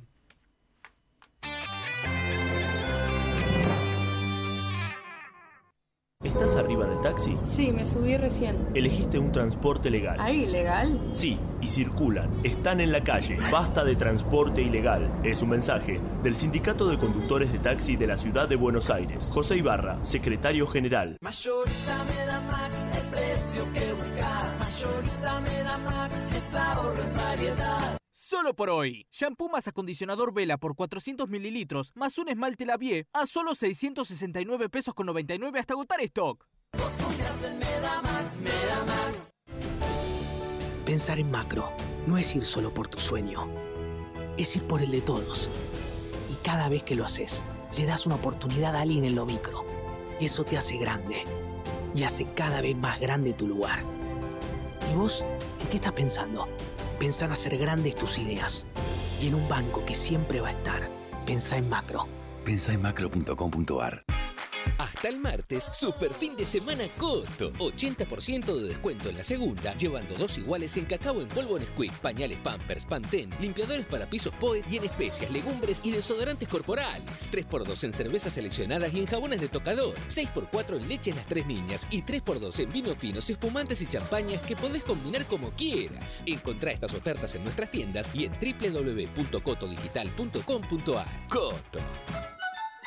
Beba con moderación. Está prohibida la venta de bebidas alcohólicas a menores de 18 años. Aplican exclusiones mecánicas de los descuentos en www.coto.com.ar. El celular es mi herramienta de trabajo y es una fuente inagotable de información. Yo lo protejo con Segurocel de Rus Seguros.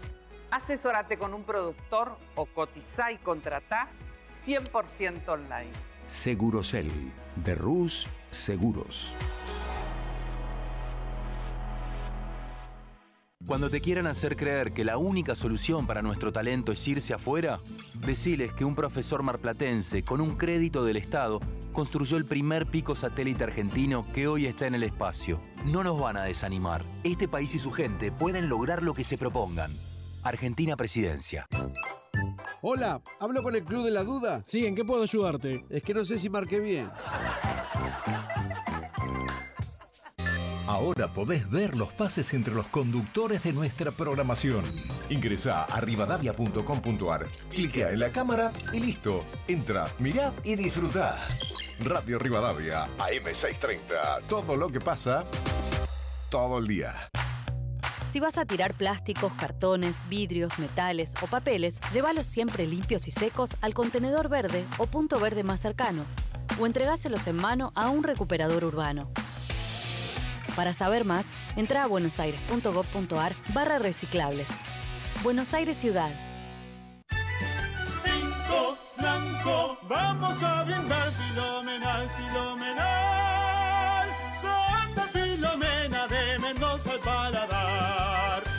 Filomena, único, un vino filomenal. Red con moderación, prohibida su venta a menores de 18 años. Este 18 de mayo tenemos que estar en nuestras casas porque es el día del censo.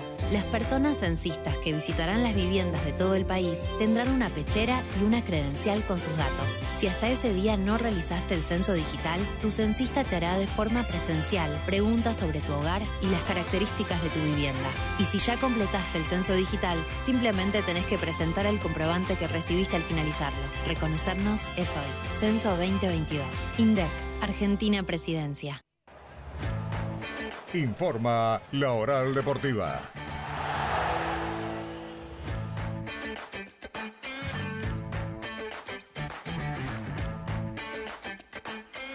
Y ya estamos en comunicación con Rubén Santos con la actualidad deportiva. Hola Rubén. Hola Alejandro, un saludo para todos. Bueno, empieza en un ratito nada más, menos de media hora, lo que será la primera semifinal. Para muchos una final anticipada que se va a jugar en cancha Leonús entre Boca y Racing, con un aditivo, ¿no? Después de lo que pasó ayer, después de la denuncia que hubo contra Sebastián Villa, una más, ya en la segunda que tiene el colombiano que juega en Boca Juniors, así y todo, eh, va a ser titular, va a estar jugando en un rato en la cancha de Lanús. En Boca dicen que hasta que la denuncia no llegue al club, eh, la denuncia fue presentada en un juzgado de Loma de Zamora, eh, pero hasta que no llegue al club, Boca no va a tomar medidas. Así que por esa razón el jugador hoy es titular en este partido que va a definir uno de los finalistas. El resto, el otro se vendrá mañana del partido que jugarán Argentino Juniors y Tigre en la cancha de Huracán a las tres y media de la tarde. Bueno, Rubén, vamos a estar atentos a las dos semifinales. Abrazo. Abrazo. Así informó la Oral Deportiva.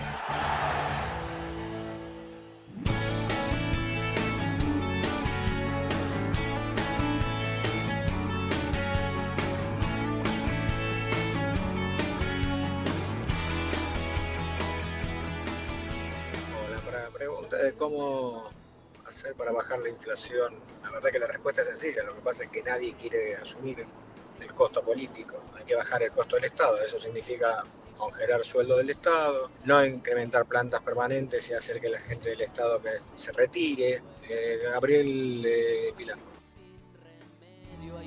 Hola, buenas tardes para el programa de Radio Rivadavia, Contacto Digital. Eh, yo creo que lo que hay que hacer es, son tres palabras, empezar a administrar. Lo que pasa que se ha administrado tan mal los últimos años, estamos hablando de muchos años, que eh, esas tres palabras eh, va a ser muy doloroso para el país, obviamente, porque no está fundido. Gracias, es muy buen programa. ¿Qué tal Alejandro? Te habla un tocayo de la zona sur. Si no conseguís aceite de maíz, utiliza el aceite mezcla girasol y oliva o si no directamente oliva solo. Te mando un saludo muy grande para todos y bueno, muy, muy, muy, muy, muy interesante siempre los programas que te hacen ustedes el sábado. Un abrazo grande para todos. La información más importante que tenés que saber te la cuenta Cecilia Domínguez en Contacto Digital, un puente entre las personas y los datos.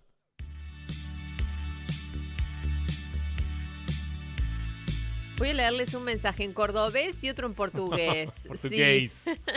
Mario de Córdoba dice, perdón mi ignorancia, tenemos que estar contentos por el actual crecimiento, por lo que escuchábamos recién que decía el presidente Alberto Fernández. Yo no entiendo, ¿será porque aumenta la inflación, aumentan los convenios de paritarias, aumentan los funcionarios, aumentan las peleas en el oficialismo? Todo crece, ¿es por eso?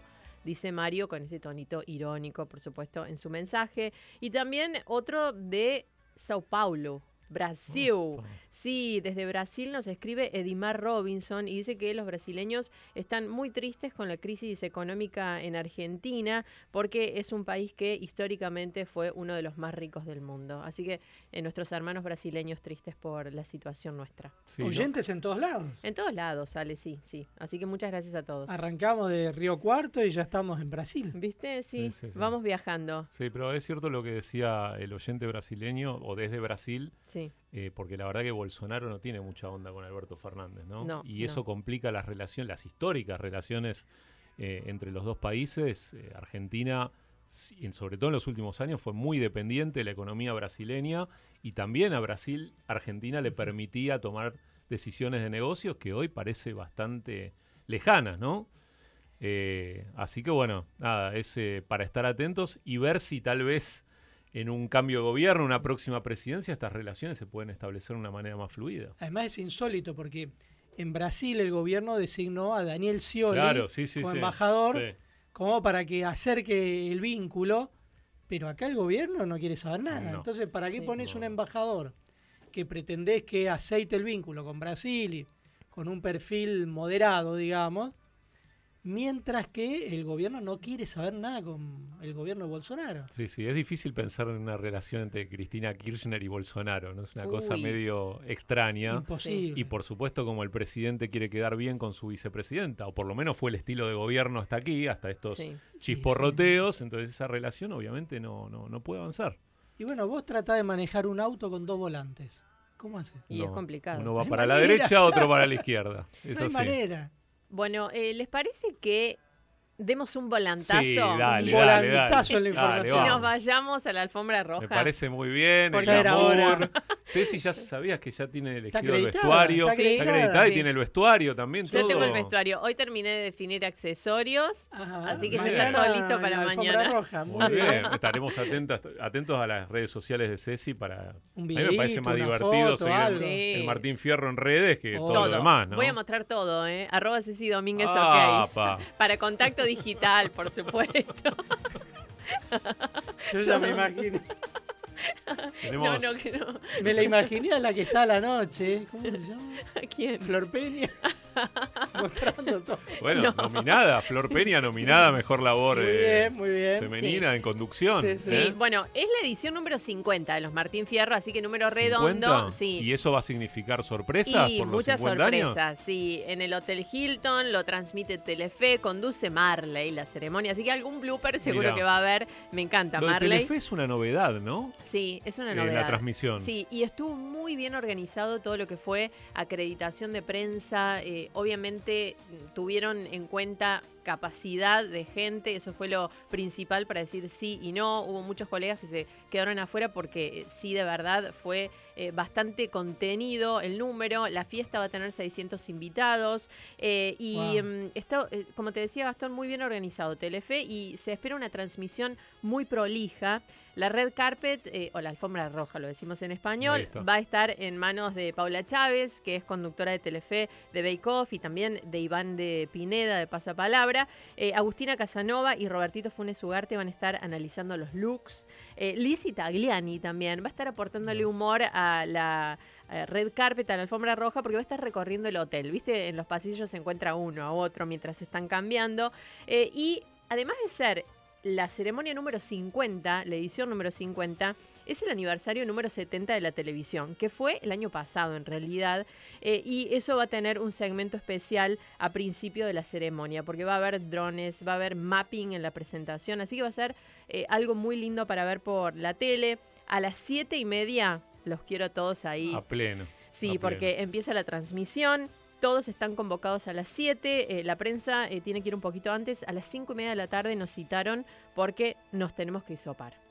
Ah, Sí. va a haber hisopado. Te iba Sí. a preguntar si había algún tipo de protocolo específico. Los invitados a la ceremonia eh, ya se hisoparon. Si no lo hicieron, pueden hacerlo ese día, eh, pero ya eh, desde el jueves se vienen hisopando. Hubo un protocolo, según los canales, para los invitados a la fiesta.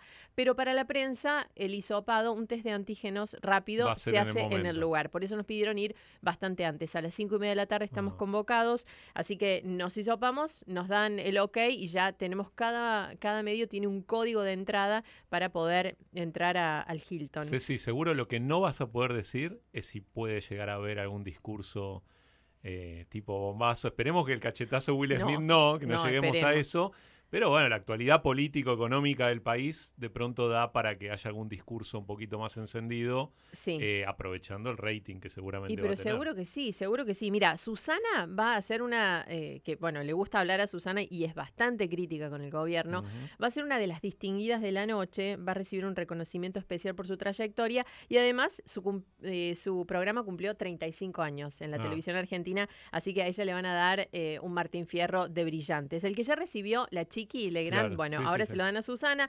Diego Maradona también va a ser el protagonista eh, de un homenaje especial. Muchos dirán, Diego, si es futbolista, nada que ver. Bueno, es una leyenda y en 2005 estuvo en la noche del 10, en el 13, así que eh, va a recibir un reconocimiento especial. Probablemente esté alguna de las hijas o tal vez. Verónica Claudia. Ojeda. Ah, Verónica Muy Ojeda. amiga de Ah. Luis Ventura, va a Ah, estar en la ceremonia. Claudia Villafañe también, porque va como ganadora de Bake Off, es Claro, figura por del eso. canal. Así que eh, va a estar también. Veremos esos cruces. Hay algunos cruces que no se esperan, se esperan. Mm, Así que bueno, vamos a ver. Bueno, Bien. interesante, ¿eh? realmente cómo se vienen los Martín Fierro. Eh, yo te digo la verdad, me parece que está bueno, aparte que se haga Sí. en formato presencial. Sí, por suerte ya. Eh, como que vuelve todo, Sí, obviamente con estos con protocolos protocolo. que tienen que hacerse el, ¿cómo se llama? El hisopado. El hisopado. Sí. Eh, bueno, con todos los protocolos que tienen que tener. Pero ya era hora, ¿viste? Un Martín Fierro presencial a full. Sí, y después del Martín Fierro eh, a la televisión, vendrá, me imagino, el Martín Fierro a la radio, ¿no? Yo estaba pensando eso. Que es muy importante. ¿Estabas ¿eh? pensando Estabas ganarlo? pensando en la radio, Yo no en estaba la pensando tele. en la radio, en la radio. Sí. Que bueno, uno pasa Soñar no mucho, cuesta ¿no? nada. Sí, Y- vamos y- a participar de alguna manera, ¿sí? Y no sé, qué, qué sé Yo le voy a decir algo. Este mes, por ejemplo, batimos el récord de eh, Year. Wow. ¿Qué es eso, Alejandro? Es como se mide en radio de cada El rating. 100. Sería algo así Algo como, así el como el rating. rating. eh, es de cada 100 oyentes, ¿cuántos están escuchando en este horario Radio Rivadavia y Contacto Digital? Estamos arriba de 18%. Muy bien. Nunca tuvimos tanto. Bueno, un aplauso para los oyentes, ¿no? que, que lo hicieron posible. Esto según la medición de Ibope, Claro. Can- de Sí. Cantar Ibope, que nos facilitaron De los últimos las autoridades de la radio. Récord absoluto para contacto digital y para este horario. O sea, la verdad que en Rivadavia nunca se había llegado a tener más de 18% de share y esto ocurrió ahora en abril, Bien. que nos llegaron esta semana los números. Así que ese es un agradecimiento para los oyentes que están del otro lado. Nosotros siempre pasamos los llamados, los mensajes, sabemos que Sí. están ahí y realmente es Y los una... hacemos partícipes de Sí. esa buena noticia. Son por parte del programa y por eso celebramos Sí. con ellos Claro. justamente. Bueno, pero para el Martín Fierro de radio falta todavía. Pero yo falta. quería instalar el tema porque seguramente Pero bueno, ya- hablaremos de eso pero eh, seguro. cuando termine el de tele. Sí, y decían eh, de nuestros oyentes, están tan, tan, pero al detalle de todo lo que decimos que acá José, no, Liliana de José Cepaz nos dice, Claudia fue ganadora de Masterchef, De no de. Bake Off. Dijimos Claro. Bake Off, Muy sí, bien, de Masterchef. muy Bien esa corrección. Gracias, Lili. Bien esa corrección. Y la tenemos acá, Sol Giorgetti, ¿cómo le va? Hola chicos, ¿cómo andan? A las corridas hoy. Pero bien, acá estamos, de Como vuelta. siempre, con velocidad. Sí, bien, entré corriendo. Como diría la. Herrera, rapidísimo. Le faltan los patines, nada Hoy. Sol me dijo quién gana el Martín Fierro de Oro, ¿eh? Tiene su apuesta. Sí, Pero- bueno, ¿Lo va- lo no, vas a decir, sé, Ah, me- pensé que tenía la data. No, no, no, no vamos a Bueno, hace spoilear. algunos años nos enteramos de los ganadores antes de que entreguen, No, así no, que no, no, me no, no extraña. sé si me, no, no sé si me gustaría tirarme a la pileta. Vamos a Bueno, esperar mejor a mañana. Bien, bien. Después se los digo por privado. Muy bien, muy bien. Bueno, buena data, Ceci, ¿eh? Mañana vamos a estar todos Mañana ahí. a full, a full A en la Martín alfombra Fierro. roja, sí. Bueno, y ya la tenemos a Karina Mazoco, que es conductora del programa La Tarde por América TV, que fue nominada para los premios Martín Fierro que se entregan mañana. Hola, ¿qué tal? ¿Cómo estás, Karina? Acá te saludamos en Contacto Digital. ¿Cómo les va? Buenas tardes. Se han metido en mi prueba de vestuario. Estoy probando el vestido de mañana. ¿Alguna pista para el vestuario? No, no se puede, no, no se puede revelar. color. ¿Color tampoco? No, que sea sorpresa. Muy bien. A partir de las 19.30 empieza la transmisión de la alfombra roja, así que eh, es una parte de la, de la ceremonia, de cualquier ceremonia de entrega de premios, que la gente no se pierde. Todos queremos saber qué se pone fulano vengana. Así que mañana se van a enterar de qué me estoy poniendo yo. Bueno, ¿y cómo te tomó la nominación a los premios Martín Fierro? Uf, una, una alegría, una alegría tan grande, tan grande. Primero porque, bueno, primero porque hace muchos años que yo trabajo en los medios y hacía muchos, muchos años que estaba deseando volver a la televisión abierta. Y bueno, y la verdad es que ese regreso fue a la tarde y, mm, y bueno, y estamos haciendo un programa con mucha identidad, eh, estamos haciendo un hermoso éxito en, en América, así que además de este presente, que me nominen como mejor conductora es realmente un regalo. Estoy realmente muy, muy feliz, muy agradecida. Karina, eh, vos también agradeciste la, la nominación y contaste Sí. algo que muchas veces viste, no, no se cuenta, que es que pasaste un momento laboral complejo y que entonces estabas doblemente agradecida por esta actualidad. Eh, ¿Por qué crees que todas esas situaciones por ahí no se conocen tanto? ¿Y por qué te decidiste a blanquearlo? Que me parece muy, muy interesante. Bueno, pero es la verdad, digamos, es la verdad.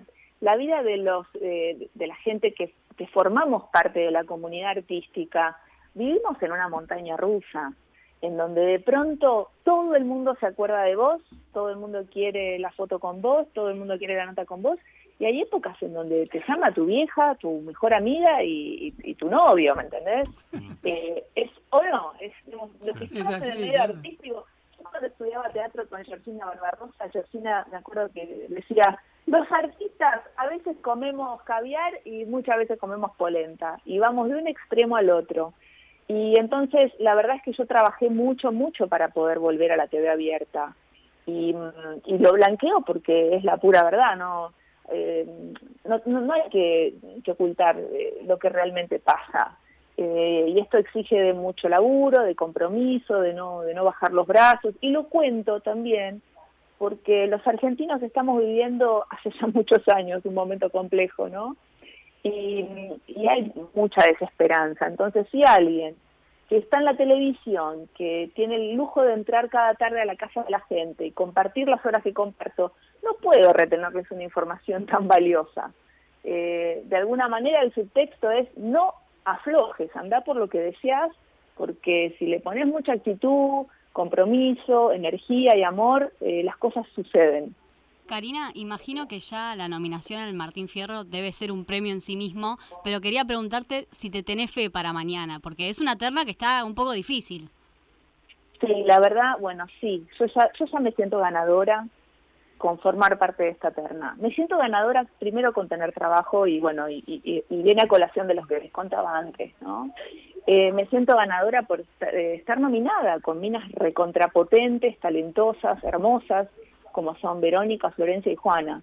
Y, mm, y después me parece que, bueno, ya no depende de mí, no depende de mí lo que pase mañana. Yo hice lo que tenía que hacer, di todo lo que tenía para dar y pienso dar más. y, bueno, y recibiré lo que me toca recibir. ¿Cómo viviste los cambios eh, en el programa a la tarde? Porque me acuerdo que te entrevistamos antes de empezar el programa y en el medio hubo cambios, fue tomando su rumbo y ahora creo que encontraron ese lugar. Incluso también te escuchaba hace unos días diciéndolo en el programa, eh, por lo que decías también le había pasado Florencia Peña. ¿Cómo lo viviste vos?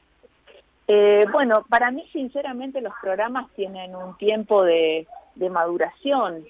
Todas las cosas tienen un tiempo de, la, de maduración. Lo vemos en la misma naturaleza y lo vemos en todos los procesos. Y un programa es un proceso, por lo tanto, nacimos como un magazine, pensamos que a la gente le podía gustar un magazine y sobre la marcha fuimos poniendo el GPS y armando y corrigiendo y midiendo y ofreciendo hasta que ahora encontramos una fórmula que, que es exitosa, ¿no? Es un programa de espectáculo con, con, con rasgos de programa de investigación este, y tiene mucha identidad. Así que para mí los programas eh, tienen su tiempo y hay que esperarlos y no despedazarlos en la primera emisión como fue lo que pasó con Florencia, que me pareció como cruel, pero bueno, nada, es mi opinión personal. Bueno, Karina, nos quedamos sin tiempo porque eh, ya estamos terminando el programa. Y además Karina tiene que seguir la probándose la de ropa, así que... es verdad. Pero muchísimas, muchísimas gracias por esta comunicación con Contacto Digital. Bueno, Y gracias a éxitos. por este tiempo. Muchas gracias, muchas Va- gracias, besos para todos. Vamos a estar ahí viéndote mañana. Y- Bueno, y, alentándote. Un abrazo. grande. Gracias, un abrazo, chao, chao. Bueno, escuchábamos a Karina Mazoco, conductora del programa La Tarde por América TV, que fue nominada para los premios Martín Fierro de mañana.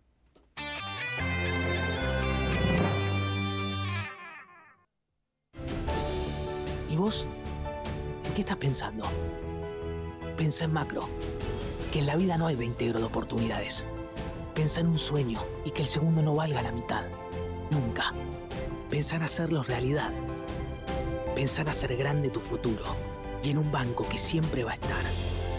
Pensa en macro. Pensá en macro.com.ar.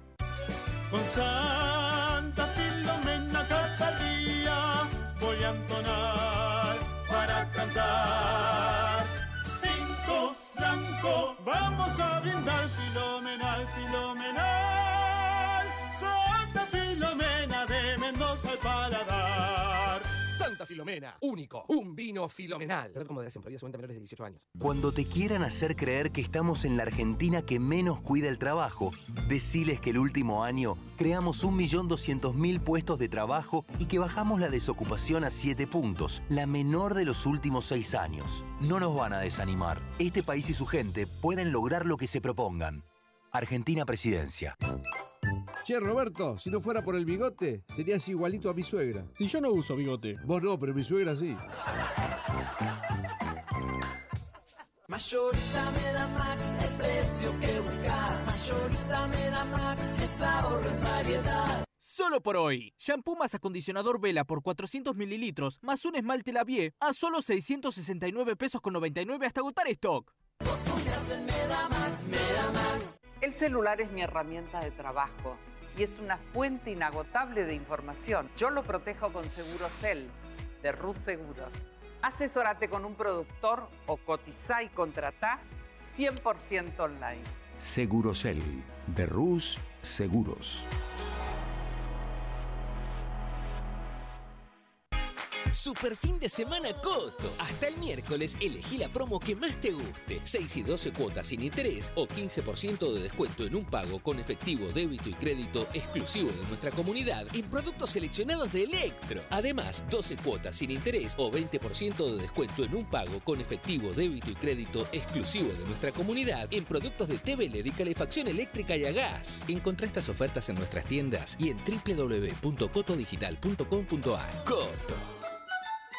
Aplican exclusiones mecánicas de los descuentos en www.coto.com.ar. Transformémoslos. La chica que me ayuda en casa. La señora que cuida a los chicos. La chica que limpia en casa. En La empleada que trabaja en mi casa. ¿Cómo? Entrando a fit.gov.ar barra registradas. Podés inscribir a una trabajadora de casas particulares en el programa Registradas, formalizar un puesto de trabajo y asegurar que acceda a todos sus derechos. Durante los primeros seis meses, el Estado cubre hasta el 50% del sueldo de las nuevas trabajadoras. AFIP, Administración Federal de Ingresos Públicos. Reconstrucción Argentina. Argentina Presidencia. Quédate en Radio Rivadavia AM630. Ya llega Tres Hemisferios.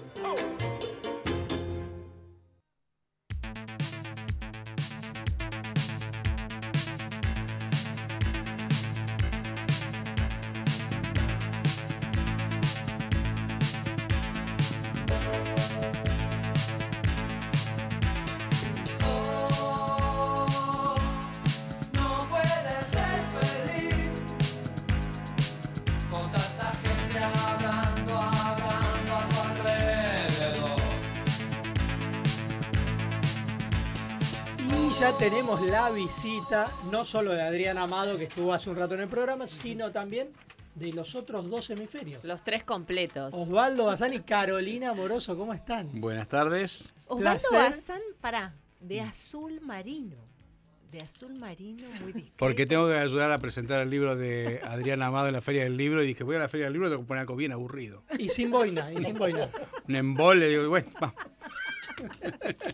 Quiero decir una cosa, eh, no vino a mi presentación.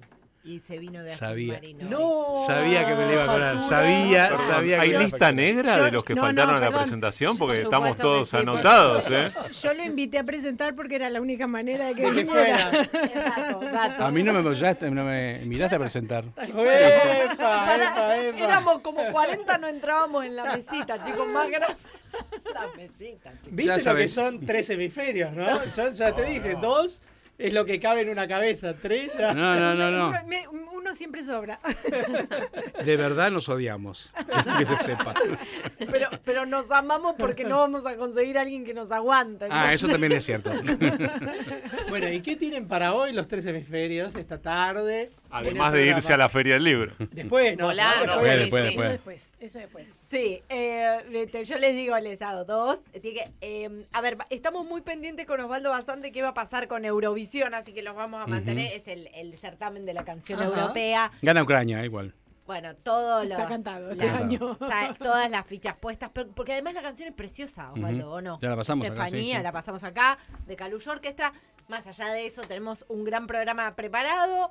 Eh, a ver, vamos a hablar de las muertes de periodistas en el último tiempo, lo que viene pasando en México, eh, lo que ha sucedido en Medio, en Medio Oriente con eh, el caso de la periodista que por supuesto conmociona al mundo, pero se ha vuelto, tristemente ha sido, viene siendo en los últimos años y siempre ha sido una profesión de riesgo en algunos territorios, pero, pero se ha vuelto inviable el ejercicio del periodismo en algunos lugares, ¿no? Bueno, ni que hablar de lo que pasa en México, así que vamos a hablar con alguien de Reporteros Sin Fronteras.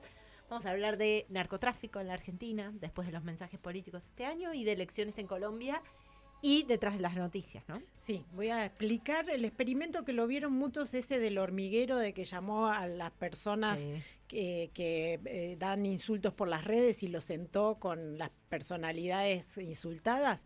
Les voy a explicar la base científica de ese experimento. Yo les voy a pedir un favor, ya que van a hablar con alguien de Reporteros Sin Fronteras. Pregúntenle por qué hicieron que en el ranking mejore la Argentina como 40 Yo lo sé. puestos el último año, pese a que FOPEA dice que aumentaron los ataques a los periodistas eh, casi, no sé, un 40% el último año. Entonces, ¿cómo logran ese milagro eh, los colegas de Reporteros Sin Fronteras para que Argentina aparezca cercano a los países nórdicos para el ejercicio del periodismo. Bueno, casualmente íbamos a hablar sobre el ejercicio del periodismo en algunos territorios críticos de la Argentina, particularmente en Rosario. Eh, esta semana me tocó eh, participar de una charla en la que estaba Germán de los Santos, un gran colega, destacadísimo, pero además doblemente destacado porque hace una labor muy, muy valiente y, y de riesgo concreto en el contexto argentino. Digo, no estamos hablando de un contexto de guerra o no. Bueno, guerra contra el narcotráfico también lo es, ¿no? Y tiene eso.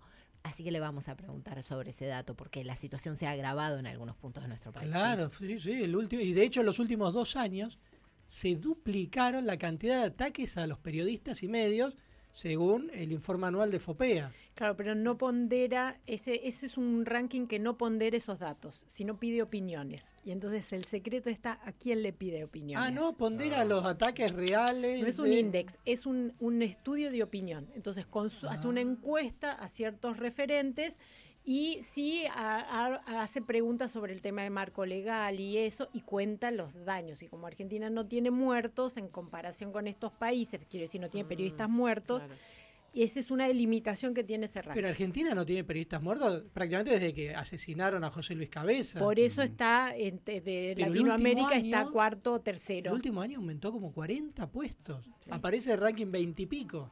Sí, pero Yo cuando lo vi dije, Están viven haciendo- en otro planeta. Es, es que eh, yo creo que tiene que ver con la muestra. Lo vamos a charlar con Sebastián. De, eh, sí, con Sebastián Lacunza que va a estar en charla con nosotros y tenemos la historia detrás de una canción eh, muy popular, Bazán. Sí, pero no voy a decir nada por ahora. No, No, esa Bazán. Por eso no le invité a, la pre- Porque a si que me presente el libro porque va a decir no, voy- no puedo decir. Si ya en los primeros 10 minutos me entero de qué es el programa, digo, ah, bueno. Ah, mantiene el suspenso. El Exactamente. sorpresa. La canción es buenísima, ni se la imaginan. Esa que estás pensando, no, una mejor. Wow. Tiene una historia, ¿sabes qué? Mejor que lo que estás pensando. Para, ¿no es de Mau y Ricky? La calle es loca. No, me voy. Me voy. Bueno, y Contacto Digital se despide. Eh, nos vamos en la producción periodística. Estuvieron Facundo Ravento, Sol Giorgetti, en la operación técnica J. Castro. Nosotros nos volvemos a encontrar el próximo sábado a las 3 de la tarde y los dejamos aquí en tres hemisferios con Carolina Moroso, Adrián Amado y Osvaldo Bazán. Que tengan un muy, muy buen fin de semana. Nos volvemos a encontrar el próximo sábado a las 3 de la tarde. Hasta luego y buenas tardes.